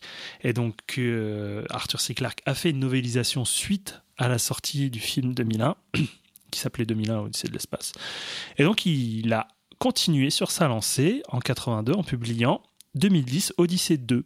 Et donc, effectivement, la suite de 2001 à 2010 est adaptée d'une suite littéraire. Voilà. À la musique, David Shire. On a déjà parlé de David Shire Bien évidemment. dans Conversation secrète, mais tout se recoupe. Voilà, c'était à peu près ça. C'était à, à peu près, hein. c'était à peu de choses près. Euh, mais c'est bizarre en fait hein, que qu'on fait autant écho à, à l'épisode 1.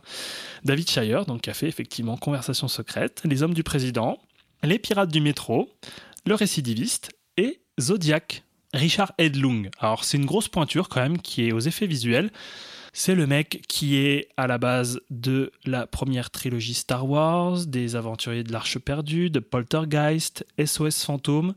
Et je me permets de faire une incise, si vous voulez savoir un petit peu plus qui est Richard Edlung, vous pouvez regarder euh, la série sur Disney ⁇ qui s'appelle Light and Magic sur l'histoire de ILM, donc le studio d'effets spéciaux euh, qu'a créé George Lucas pour euh, ses Star Wars, mais qui est euh, à la base de tous les films, absolument tous les films, incluant des effets spéciaux à Hollywood depuis leur création, donc Star Wars, et puis après tous les films que je vous ai cités.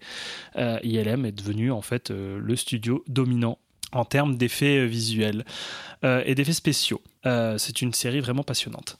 Et donc, comme je disais, euh, pour terminer, petite anecdote, Iams, qui a été approché pour son travail sur Outland pour réaliser 2010, euh, a travaillé avec Clark sur l'adaptation à distance. Euh, Iams était à Hollywood, Clark était au Sri Lanka. Je sais pas pourquoi, mais le mec, euh, il est au Sri Lanka depuis je sais pas combien d'années, mais en tout cas, il vit sa, sa meilleure vie au Sri Lanka. Et ils ont, euh, en 84, euh, échangé par courrier électronique. Donc, ils ne se sont quasiment jamais rencontrés. Et on appuie sur le fait que c'était un fait très rare à l'époque parce qu'il n'y a pas Internet. Hein je sais même pas si c'était par fax, c'était vraiment par Je courrier crois qu'on le électronique. voit dans la featurette Oui. recevoir un courrier euh, électronique Mais euh, d'Arthur C. Clarke. apparemment, euh, apparemment, ces, ces- comment dire, ces commentaires et ce, ce travail en fait a été archivé. Donc, euh, on peut retrouver euh, cette conversation sous forme d'archive. On va parler un petit peu de la distribution. Donc, dans, dans 2010, on retrouve Roy Scheider qui joue le docteur Haywood Floyd. Il a bien une tête de Floyd, je trouve, euh, Scheider. Donc, Roy Scheider, Les Dents de la Mer, que le spectacle commence, French Connection. On a aussi John Lithgow qui joue le docteur Walter Curnow, l'esprit de K1 dans Footloose.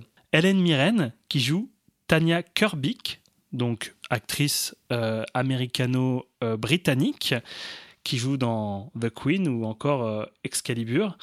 Et donc, euh, effectivement, déjà, on peut se dire, Hélène Mirren euh, joue une. Alors, on dit ah, cosmonaute, astronaute, euh, Je- je- spationaute. a- Astronaute, euh, bah après ça dépend de. Bah non, pour les Russes, c'est peut-être cosmonaute. Elle joue une cosmonaute Je sais- russe. Je sais pas. On va, vérifier. on va dire que c'est ça. Elle joue une cosmonaute russe. Je vous ai dit qu'elle était américano-britannique. Alors certes, son père était d'origine russe et elle a des notions de russe, mais clairement, ça le fait pas parce qu'on sent vraiment que c'est comme si moi je parlais comme ça. Waouh. Ah, t'as vraiment l'impression qu'il y avait un russe en face de toi? Mais tu le ferais vraiment trop bien. De Burkini. Voilà.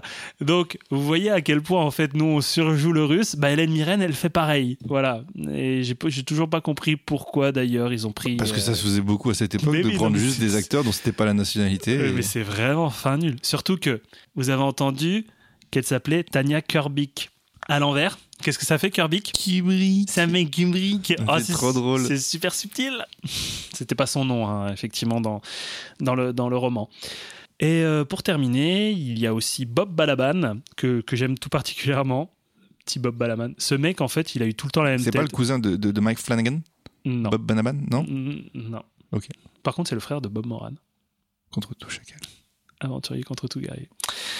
Bref, on n'a pas de temps à perdre. Qui joue le docteur Archandra. Donc, euh, bon, bah, Balaban, rencontre du troisième type, Alice, Moonrise Kingdom. On peut le voir aussi dans Seinfeld et dans plein d'autres trucs. J'adore sa tête, je sais pas. Il me fait rire. Et puis il a un rôle, un rôle hilarant là, 2010. donc, Ah euh, bah là, c'est c'est Show Must Go c'est vrai que c'est il est, il est vraiment très sérieux dans ce film. Et sinon, bon bah écoutez, euh, qui dit euh, 2010 suite de 2001, ben des acteurs euh, qui ont joué euh, dans 2001, qui sont qui sont là. Donc euh, Kerr Dulea qui joue le euh, Dave Bowman. euh, qui avait joué dans 2001 et j'ai totalement oublié qu'il avait joué dans Black Christmas, premier du nom. Euh, et sinon, on ne le voit pas à l'écran, mais on l'entend. Douglas Rain qui reprend la, La voix voix. de Hal. Et pour terminer, euh, parce que je l'aime tout particulièrement dans la trilogie Spider-Man, il y a Elia Baskin euh, qui euh, joue en fait un cosmonaute russe qui va se lier d'amitié d'ailleurs avec le personnage de John Lithgow. J'ai appris par ailleurs dans le roman que plus que de l'amitié, il y avait une relation entre eux dans le roman. Mais par contre, on l'a pas mis hein, dans 2010. hein. Donc très bon casting dans l'ensemble, mais Roy Scheider en scientifique et Hélène Mirren en russe, voilà, c'est euh, ça fait un peu bizarre. Bref, passons. Parlons hein, de 2010. Le film débute sur un rapport d'incident de l'expédition Discovery, formulé en 2001. Ça, c'est vraiment pour tous les neuneux qui auraient pas vu 2001 et qui se souviendraient pas de ce qui s'était passé. Eh ben justement, moi je trouve que c'est plutôt habile euh, pour rappeler les faits du premier film, tout en l'inscrivant en fait dans la diégèse, euh, et aussi pour marquer le ton général souhaité qui va à contresens de 2001. Vous allez le comprendre assez vite, 2010 est là pour apporter des réponses concrètes à l'échec de la première mission. Et moi, c'est ce qui m'a plu personnellement. On cherche à rationaliser et à démystifier les secrets du monolithe. Donc effectivement, vous l'avez entendu en, introduction. My God, it's full of stars. Donc en fait, c'est une... Pourquoi tu rigoles? J'allais le refaire. Tu veux le refaire? Vas-y. My God, it's full of stars. Vous direz en commentaire c'est qui qui le fait le mieux. Et donc effectivement, cette phrase n'est pas présente dans la version de Kubrick. Il l'a effacée. Euh, elle est bien présente en fait dans la novélisation de, de, de Arthur C. Clarke.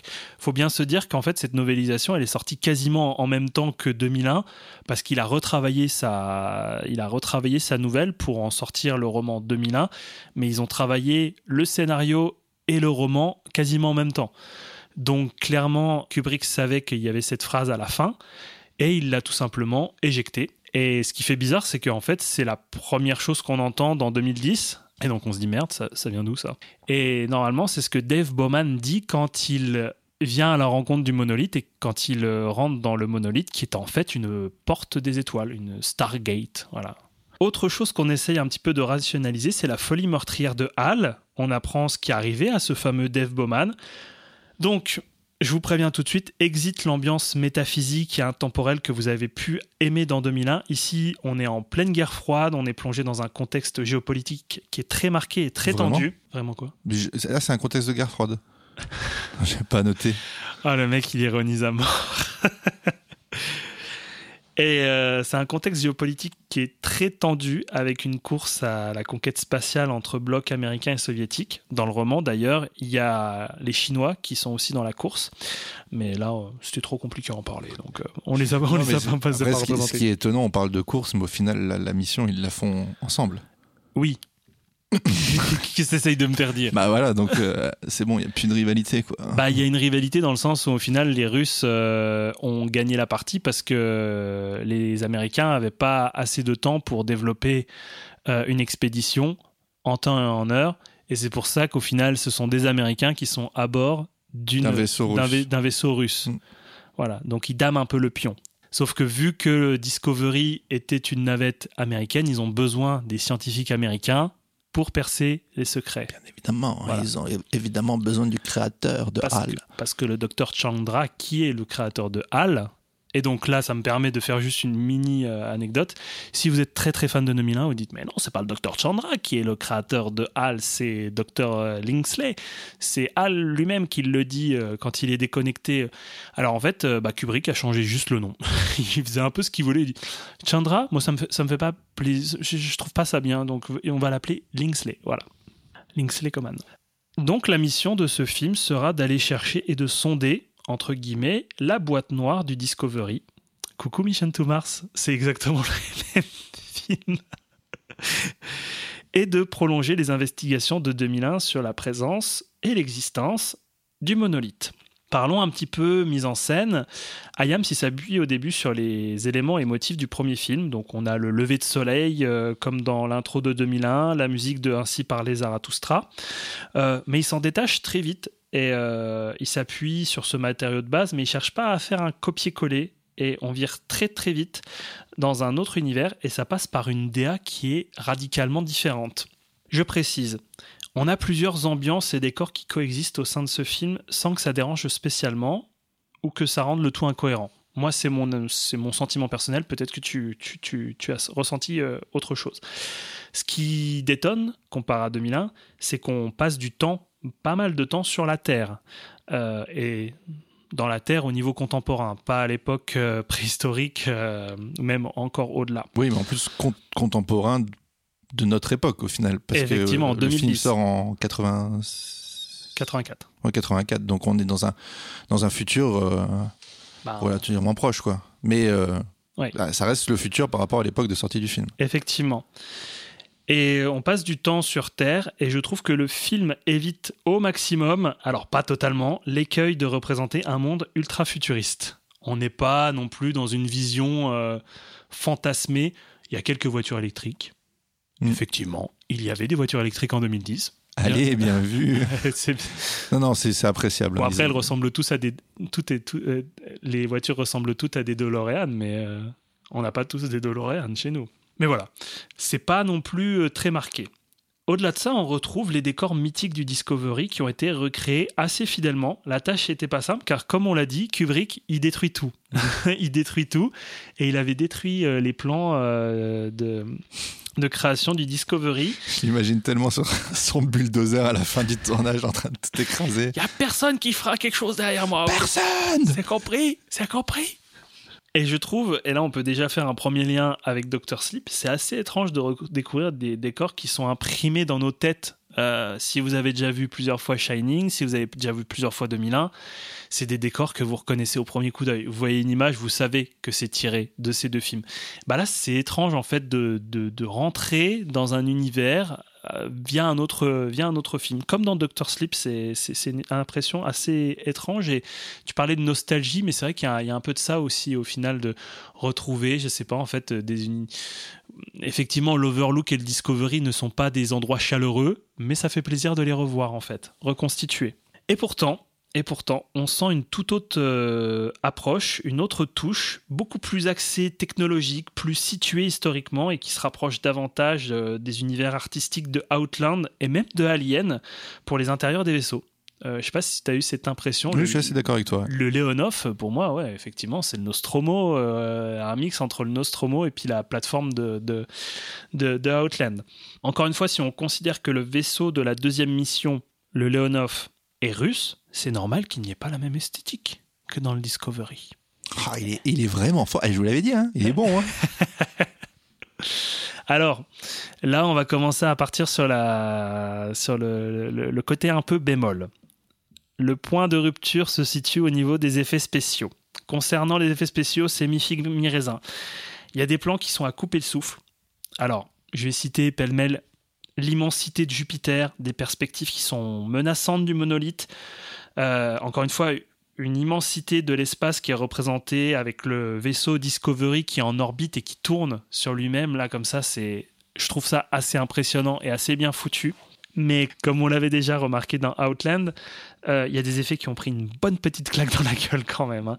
Et d'ailleurs, euh, bah, je te, du coup, c'est toi qui m'en as parlé, donc tu, tu en parleras mieux que moi. Mais toi, tu trouvais que c'était dans les certaines séquences euh, que les, les effets spéciaux étaient moins, moins, performa- moins performants? Ah, moi, c'était surtout sur les séquences extérieures. C'est ça, oui. Donc ça les- va un peu à l'encontre de ce que tu disais. Parce que moi, il y a certains plans, justement, que je trouvais formidables euh, dans l'espace, euh, où tu vois un bout du vaisseau, un bout de Jupiter, etc. Et, et d'autres, quelques instants plus tard, en fait, qui sont horribles, alors que c'est censé être les mêmes, un peu les mêmes représentations, quoi. Bah, J'ai l'impression que c'est surtout au niveau des personnages, en fait, quand ils sortent. Euh, Genre les plans sur les personnages. Euh, la manière dont ils sont représentés, en fait, dans le vide. Ouais, ça, ça m'a pas forcément... euh, Bon, ok, d'accord. Je sais que c'est c'est ce que tu essayes de me faire dire, mais, mais non, ça m'a pas, c'est pas, pas ça qui m'a le plus choqué, quoi. Ah bah d'accord, parce que je croyais que tu m'avais parlé de, de moments où au final euh, c'était les moments les moins euh, lumineux, en tout cas les plus sombres, euh, dans- sur les plans les plus sombres, qu'on trouvait qu'il y avait quand même quelques, quelques failles au niveau de... Bah voilà, juste... Bah, de l'image, oui, pour, par L'image rapport... était moins, moins chouette, quoi. Elle est moins chaude parce que il y a trop de, trop de grains, quoi. Elle est Ouais. détériorée, quoi. Effectivement.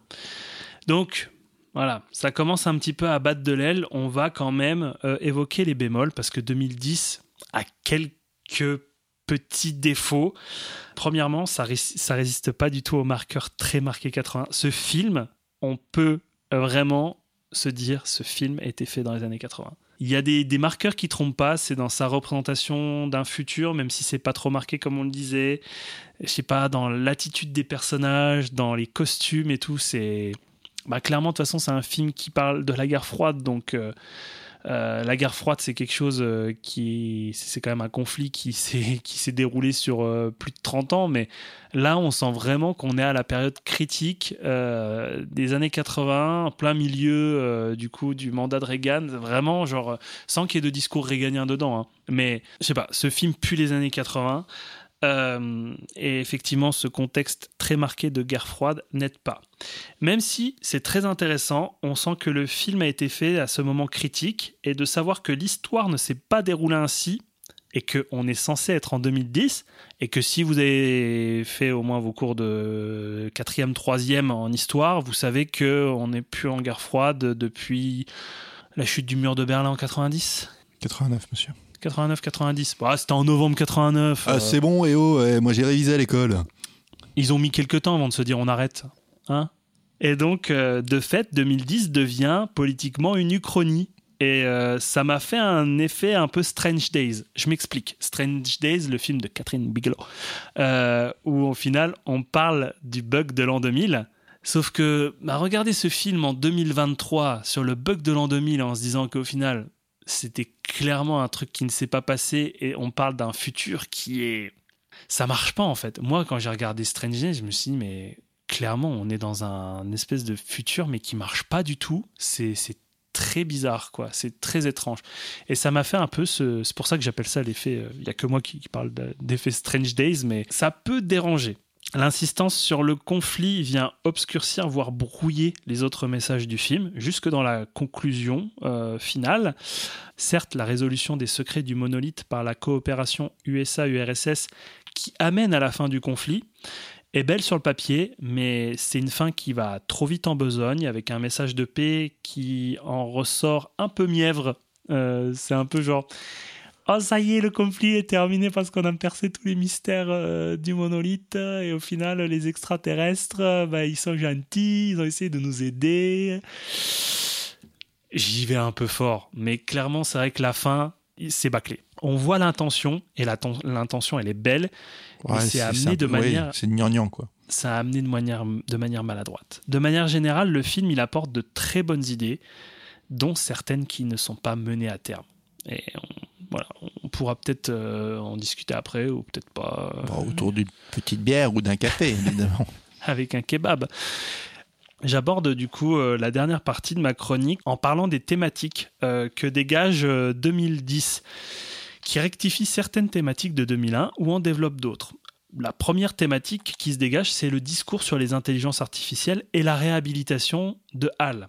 Si vous vous souvenez, dans 2001, HAL n'est pas montré sous son meilleur jour. HAL est une intelligence un peu trop intelligente, une intelligence artificielle un peu trop intelligente, et il désobéit aux personnes de l'équipage, aux humains. On apprend ici que HAL a été programmé par des humains et que par ordre gouvernemental secret, il a été créé aussi dans le but de cacher le, la mission, le but de la mission Discovery. Et il s'est retrouvé à devoir mentir. Sauf qu'en fait, une intelligence artificielle n'est pas programmée pour mentir. C'est contraire à ses principes. Et pour ne pas aller à l'encontre de ses principes, il a fini par se dérégler et à tuer pour éviter de dévoiler le dessin secret de l'expédition. Et donc on rentre dans un problème insoluble pour Hal, qui est représenté et qui est en tout cas décrit dans le film comme la boucle de Moebius. Du coup, au final, euh, Hal se retrouve tout le temps dans ce même discours moral où en fait il est contre ses principes mais il ne sait pas comment faire pour contourner en fait le, le mensonge en tout cas le secret qu'il doit garder. Et donc il finit par devenir bah, totalement nuts quoi. Il finit par l'IA finit par devenir totalement folle. Et se, se dérègle. Et c'est une autre lecture en fait qui vient amener que je trouve totalement intéressante parce que euh, dans 2001 on parle majoritairement de la désobéissance des intelligences artificielles et une intelligence beaucoup trop supérieure à celle des humains, alors que là, ici, en fait, on remet un petit peu les choses en perspective. C'est pas un ordinateur, au final, qui, euh, qui a tué des gens. C'est pour préserver un secret gouvernemental, c'est des humains qui ont programmé une machine à garder à tout prix le but de cette expédition. Et là, ça remet vraiment tout en perspective, quoi. Là, ici, c'est c'est les humains, au final, qui sont, euh, qui sont mauvais, si je puis dire. Le en tout cas, qui gouvernement, sont, en voilà, fait, c'est- ouais. Théorie du complot, mec. Évidemment, mais bien sûr, c'était ça depuis le départ. Quoi. Voilà. Voilà, c'est juste en fait, Hal devient un instrument de la perfidie des humains, et cette scène de révélation est forte et change totalement la vision de 2001. Et moi, c'est ce que, bah, c'est c'est un des, une des thématiques qui est développée et un des éléments forts de 2010 qui est à mettre à son crédit. Good morning, Hal. Good morning, Dr. Chandra. Do you feel capable of resuming all of your duties? Of course. I am completely operational and all my circuits are functioning perfectly. That's good. Do you know what those duties are? Yes, I will operate the onboard systems of Discovery. There is a launch window in 31 days when Earth is in the proper position. There is enough fuel on board for a low consumption route that will enable Discovery to return in 28 months. This will not present a problem. That's very good. Now, Hal, do you mind if I ask you a question? Not at all. Do you recall Dave Bowman and Frank Poole leaving the Discovery? Certainly not. That could never have happened, or I would remember it. Where are Frank and Dave? They're fine. They're not here right now. Who are these people? I can only identify you, although I compute a 65% probability that the man behind you is Dr. Floyd. Don't worry, Hal. I'll explain everything later. Has the mission been completed? You know that I have the greatest enthusiasm for it. The mission has been completed, and you have carried out your program very well. And now, Hal, if you will excuse us for a moment, uh, we wish to have a private conversation. Certainly. Et l'autre thématique, c'est un message de paix sur la guerre froide. On est encore en plein conflit, comme je l'ai dit. C'est un conflit qui est à peine mentionné dans 2001. Euh, on en parle, je crois que c'est une ligne de dialogue. J'ai pas refait- revérifié. Mais la fin de ce conflit vient euh, d'ailleurs et est annoncée à plusieurs reprises par Bowman. Donc Bowman, qui au final euh, est devenu un être céleste, une évolution supérieure de l'humanité parce qu'il été récupéré par les, extraterrestres. Du moins, c'est la lecture qu'on en donne euh, dans 2001 et aussi dans 2010. Mais effectivement, Bowman va ressurgir dans 2010 euh, sous forme ouais, d'un être, qualifié, on peut qualifier d'être céleste et qui va le dire Something wonderful is about to happen. Et donc, via ce dialogue-là, il va dire, bah, effectivement, ce qui va arriver, c'est que on va avoir la fin euh, d'un conflit euh, entre deux blocs euh, qui s'affrontent depuis euh, des décennies. Et euh, il y a un message aussi plus dissimulé sur euh, l'interventionnisme et la colonisation avec l'avertissement des entités extraterrestres euh, qui préviennent les humains en disant qu'il ne faut pas s'approcher de Europa. Donc Europa qui sera une planète qui va être créée euh, à la fin de 2010, euh, une planète qui va abriter une nouvelle civilisation qui va grandir. Donc au final, on a une entité extraterrestre qui vient créer des nouvelles civilisations. Et donc là, on fait un petit coucou à Prometheus, où en fait, on se dit que ben, l'humanité est une émanation d'une création d'une entité extraterrestre. Et encore une fois, là, on vient dans un prolongement qui, certes, est déjà donné dans 2001. Euh, dans 2001, on vient te dire qu'une entité extraterrestre via le monolithe vient apprendre, ben, vient en tout cas amener une évolution chez les primates qui va donner du coup euh, l'humanité. Mais on ne dit pas que c'est une création pure et simple euh, de cette entité extraterrestre.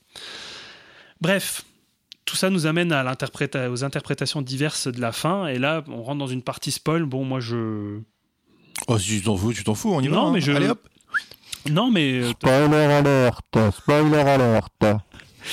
Non, mais la fin, je trouvais que c'était important de le dire, euh, est sujette à de nombreuses résolutions et confirmations des interprétations de 2001. Donc, effectivement, cette entité extraterrestre est à la base de la création, euh, à la création du Soleil, de la vie terrestre et de son évolution mais ouvre également d'autres interprétations et révèle certaines velléités. Donc euh, cette entité extraterrestre euh, qu'on ne verra pas, hein, encore une fois, et qui est juste en fait représentée par le monolithe, qui est juste une porte vers les étoiles et vers peut-être d'autres mondes, euh, joue un rôle de juge de paix dans le conflit de la guerre froide, crée d'autres soleils pour d'autres civilisations à venir. créer de la vie par la destruction d'une planète, parce que nous allons voir la destruction de la planète de Jupiter qui va occasionner en fait la création d'un nouveau soleil. Ça, c'est chouette pour le coup. Ça, c'est chouette. Ouais, ouais. Et donc, on se retrouve avec deux soleils. Et moi, je suis peut-être même parti un peu trop loin. Je me suis dit, il y a deux soleils pour deux blocs qui se réunissent. Le bloc soviétique et le bloc euh, américain. Putain, et Non, je suis parti trop loin là-dessus. Je suis parti trop loin.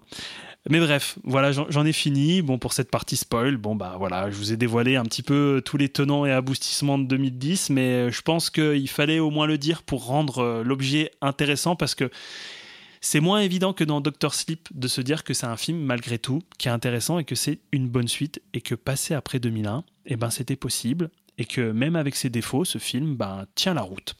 Quelques petites anecdotes. Euh, Easter eggs, à un moment, on voit une réceptionniste euh, dans un vaisseau, en tout cas une station, qui lit le Time Magazine avec une une intitulée War. Donc, la guerre est déclarée, en tout cas, on est vraiment au climax du conflit, et on aperçoit les représentations de deux chefs d'État qui ne sont autres que des dessins des gueules de Arthur C. Clarke et de Stanley Kubrick en président de chaque bloc c'est marrant. c'est marrant. Mm. L'anecdote est marrante. Ça, ça peut être vu comme quelque chose d'un peu lourdeau, comme le Tanya euh, Kirby, là, euh, mais euh, c'est rigolo. Et on a un petit caméo de Arthur C. Clarke au début du film, devant la Maison Blanche. Voilà. Il, il était là. Il fait quoi c'est... Ah il, non, il- oui, oui, il oui. lit un journal sur le côté. Ok. Voilà. Pour terminer, et je te laisserai la parole, Kant, je mentirais pas si pour la préparation de la chronique et au revisionnage, j'avais pas autant vu les faiblesses de 2010 que la première fois. J'avoue, je me suis peut-être un peu trop emballé pour la première fois. Mais même avec ces faiblesses, je trouve que c'est une suite très respectable, comme je disais, qui tient la route, qui tente d'avoir une lecture plus rationnelle et qui porte ses propres messages, qui prolonge certaines lectures de 2001 et en amène d'autres.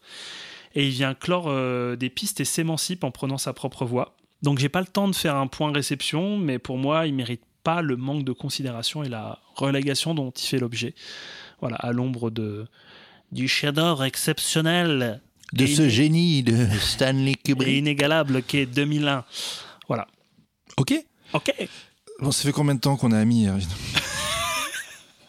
Ça fait longtemps. euh, Parce que de- ça va s'arrêter là. hein non, non, non, allez. Moi, j'ai j'ai découvert ce film, en tout cas, j'ai- j'ai connu l'existence de ce film en tombant sur une jaquette dans un pack de DVD.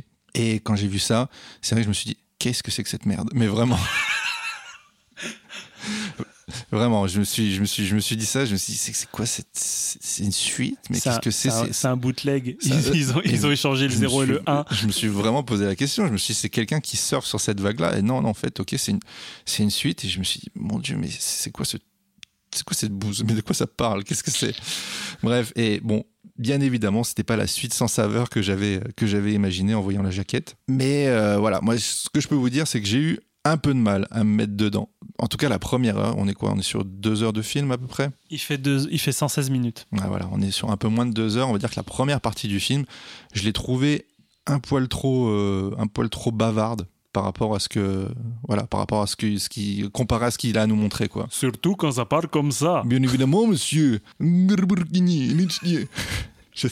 C'est c'est un poil, un poil raciste. hein. On est, on est, on est, on est, on est plus au bord là. suis- Il a traversé, il est passé de l'autre côté. Mais j'avoue que l'idée de retrouver le, le- le- de retourner, de retrouver le Discovery euh, toujours en orbite autour de Jupiter, d'imaginer une remise en route d'Al euh, 9000, euh, voilà, ça, ça, me, ça me plaisait suffisamment pour avoir envie de continuer. Et puis, de tout- dans tous les cas, je serais allé au bout. Quand même, pour la Hello. Dr. Chandra. Waouh. Là, J'étais dans le Discovery là. Hello, Dave. Nickel. Non, mais franchement, super. hein. J'ai fait bien. Ouais, tu le fais mieux que Bruce Willis. Pourquoi Bruce Willis le fait? Non. Tu, tu, tu le fais mieux que ton imitation de Bruce Willis Ah, quand il veut commander des pizzas. Elle soit plus explicite. Mais vous croyez que j'appelle pourquoi Pour commander une pizza? Oh non, tu le fais pas bien, Arvin, tu vois, je te l'avais dit. Bon, bref, comme je le disais, il y a trop de disparités, euh, il y, a des- y a des plans qui fonctionnent, en- enfin, qui fonctionnent encore très très bien, d'autres qui fonctionnent plus du tout, mais c'est rattrapé quand même par la petite featurette en bonus qui aide tout de même à apprécier davantage le travail minutieux des maquettistes, des décorateurs, des accessoiristes, etc.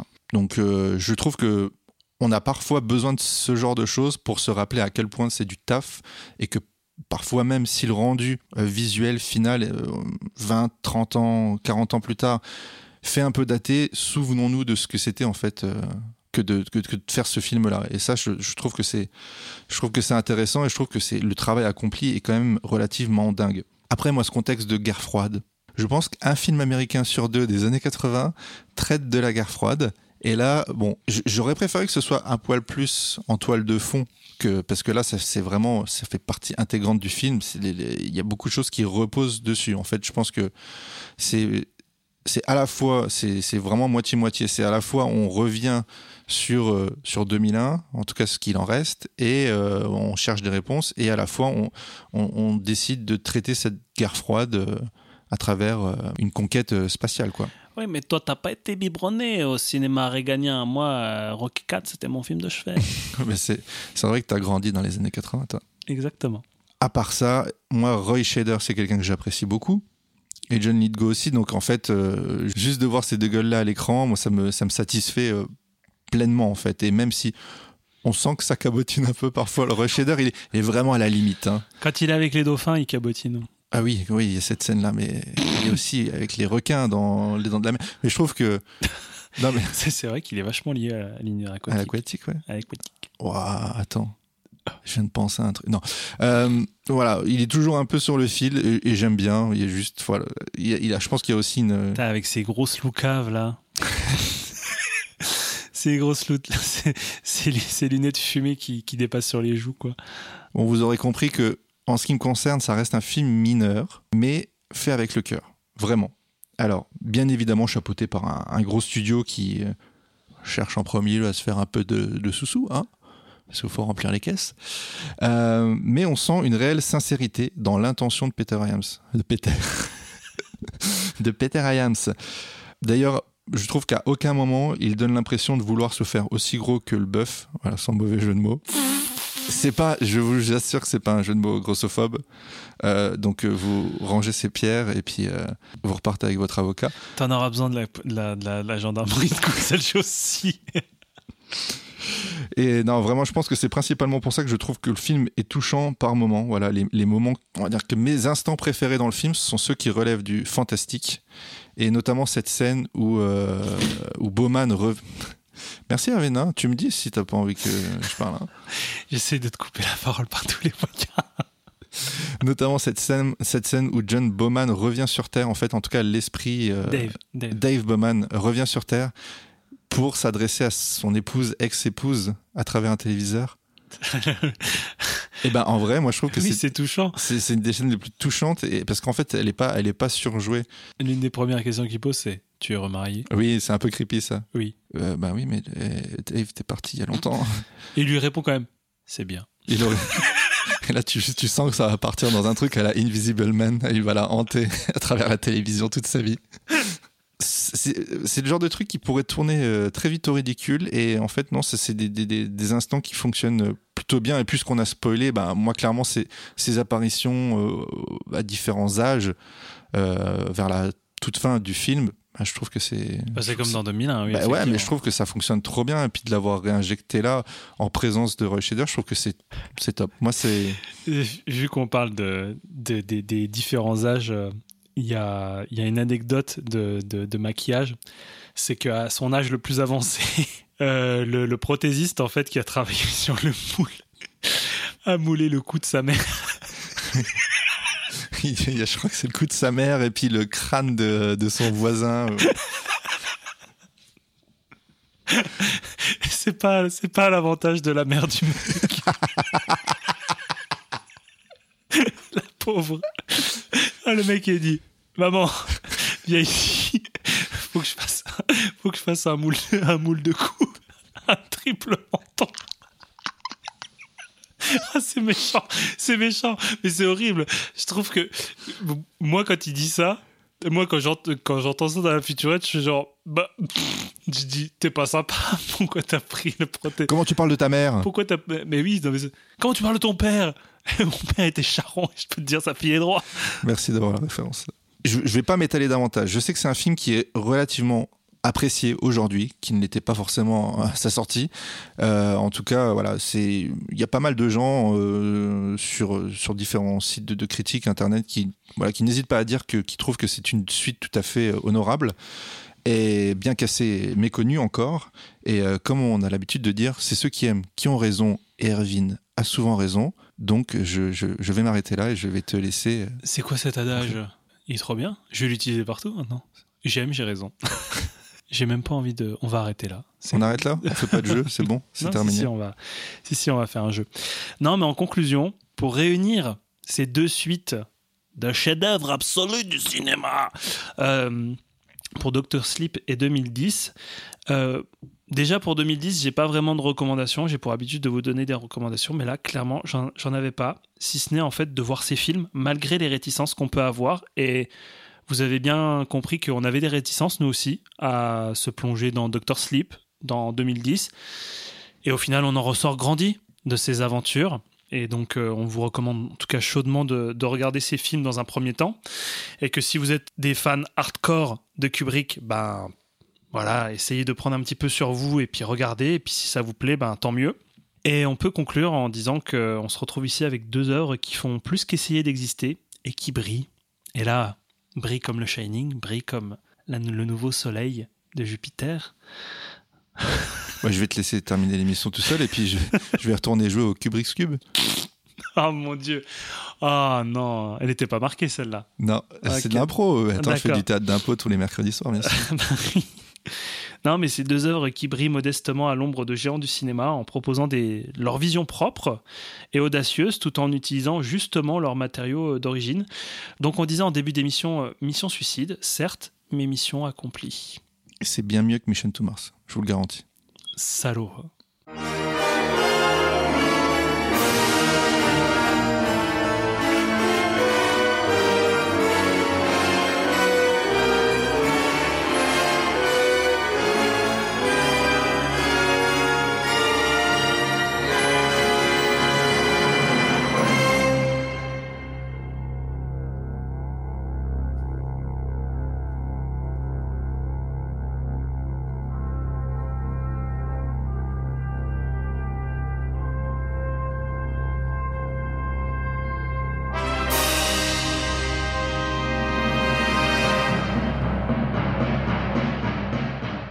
C'est le moment du Blu-ray.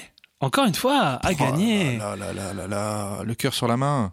Mais attends, mais plusieurs Blu-ray, tu, tu donnes ton coffret Kubrick carrément? Ça oui, te- oui, c'est bon, j'en peux plus de le voir ce je peux plus le voir, même en peinture. Et non, bien évidemment, c'est un Blu-ray malgré tout, mais je te laisse le présenter. C'est quel film? Dis-moi tout. Il s'agit de V for Vendetta avec euh, Nathalie Portman. Alors V pour Vendetta pour les, les gens qui sont en VF1. Parce qu'on n'aurait pas compris. V for Vendetta. V pour Vendetta. J'ai dit V for Vendetta? Oui. Ah ouais. Bah écoute, euh, anglais, ricain, toi. anglais- anglais LV2 toujours. hein. Euh, donc par les créateurs de la trilogie Matrix. Incroyable. Donc euh, oui, petite, euh, petite, petite production des, des, des sœurs Wachowski. Hein Et c'était mis en scène par James. McTighe. Moi, pendant longtemps, j'ai cru que c'était bah, les sœurs Wachowski qui l'avaient réalisé ce truc, mais en fait, pas du tout. Tu sais que moi, je l'ai jamais vu en fait. Eh ben, écoute, il est pour toi. Voilà. Ah, Je bah, le donne à Erwin. hein, Finalement, il n'y a pas de jeu. Merci, c'est sympa. Bah écoute, tu pourras le regarder toujours hein, avant de l'envoyer, comme ça ce sera à tes frais. Yep. Mm, mm, oh, le, oh, le salaud, oh, le salaud, il m'a eu. le blockbuster quand même le plus subversif et intelligent jamais réalisé. hein. Et donc ça, ça a été dit par Télécinéops, évidemment, Ah, bah moi j'écoute. Hein. une valeur sûre. Quand c'est eux qui disent quelque chose, j'écoute. Non, puis c'est un film avec toute une tripotée de, de- de bonus. Hein, euh. Mais alors dis-moi, encore une devinette pour le faire gagner? Ah mais oui, ça serait bien, ça serait bien. Et ce serait, serait peut-être marrant là que ce soit pas nous qui la faisions. On a trouvé une devinette. On va passer l'extrait. Vous connaissez très certainement ce film qui n'est pas un film sur le cyclisme.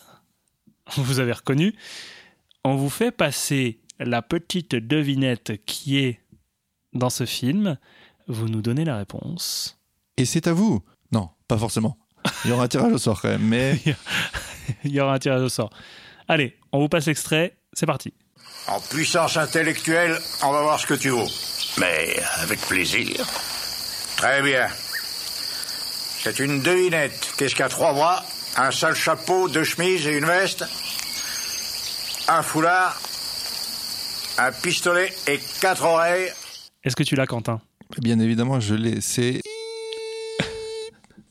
Oh, C'est ça? Tu censures vachement bien. C'était ça? Tu fais vachement bien la censure. Bon, bah écoutez, on attend vos réponses avec impatience. hein. Oui, et c'en est fini pour cet épisode. On espère euh, vous avoir donné envie de découvrir d'autres univers euh, voilà, qui, qui ont été euh, l'héritage euh, plus ou moins éloigné de, de Stanley Kubrick. Et euh, Bah, bah, N'hésitez pas à nous rejoindre sur les réseaux, que ce soit Instagram ou Facebook, et à parler de nous si l'émission vous plaît, évidemment. Effectivement, et à nous écouter sur les différentes plateformes d'écoute Spotify, Deezer, Apple Podcast, Google Podcast, Podcast euh, Addict. Podcast Addict. euh, Bah, tout. En fait, de toute façon, si les gens nous vous écoutent. pouvez, vous pouvez m'envoyer un mail et je vous envoie carrément le fichier aussi, ça peut le faire. Mais si les gens nous écoutent, c'est qu'ils ont déjà trouvé une plateforme. Mais c'est chiant. Oui, oui, oui, mais, Oui, ça, bah, mais ça n'empêche qu'il faut le dire quand même. Ah oui, pardon, on est censé faire de la pub pour les gens qui nous hébergent, c'est ça? Exactement. Euh, non, pas Non, pour- pas du tout. Bah, vous pouvez nous écouter aussi sur Ocha. Voilà, parce qu'on est hébergé sur Ocha, mais voilà, Ocha. On a payé pour ça. Oui, et c'est bientôt l'heure de passer à la caisse, Quentin. Hein? Ouais, je sais, mais je t'ai pas dit, je suis un peu ric-rac. eh ben d'accord, bah écoutez, c'est la fin de Ciné Cinéma. C'était un plaisir, euh, on n'arrivera même pas jusqu'à l'épisode 20. C'est pas grave. Eh bien, on se dit au mois prochain. T'as déjà décidé de ce qu'on allait chroniquer? Pas encore, faut qu'on en parle juste après. D'accord, on en parle juste après. On vous fait des gros, des gros bisous, des gros bezos. Des Jeff Bezos, on vous embrasse. Salut les cinéphiles. Et puis à bientôt. Salut, salut. Bisous, bisous.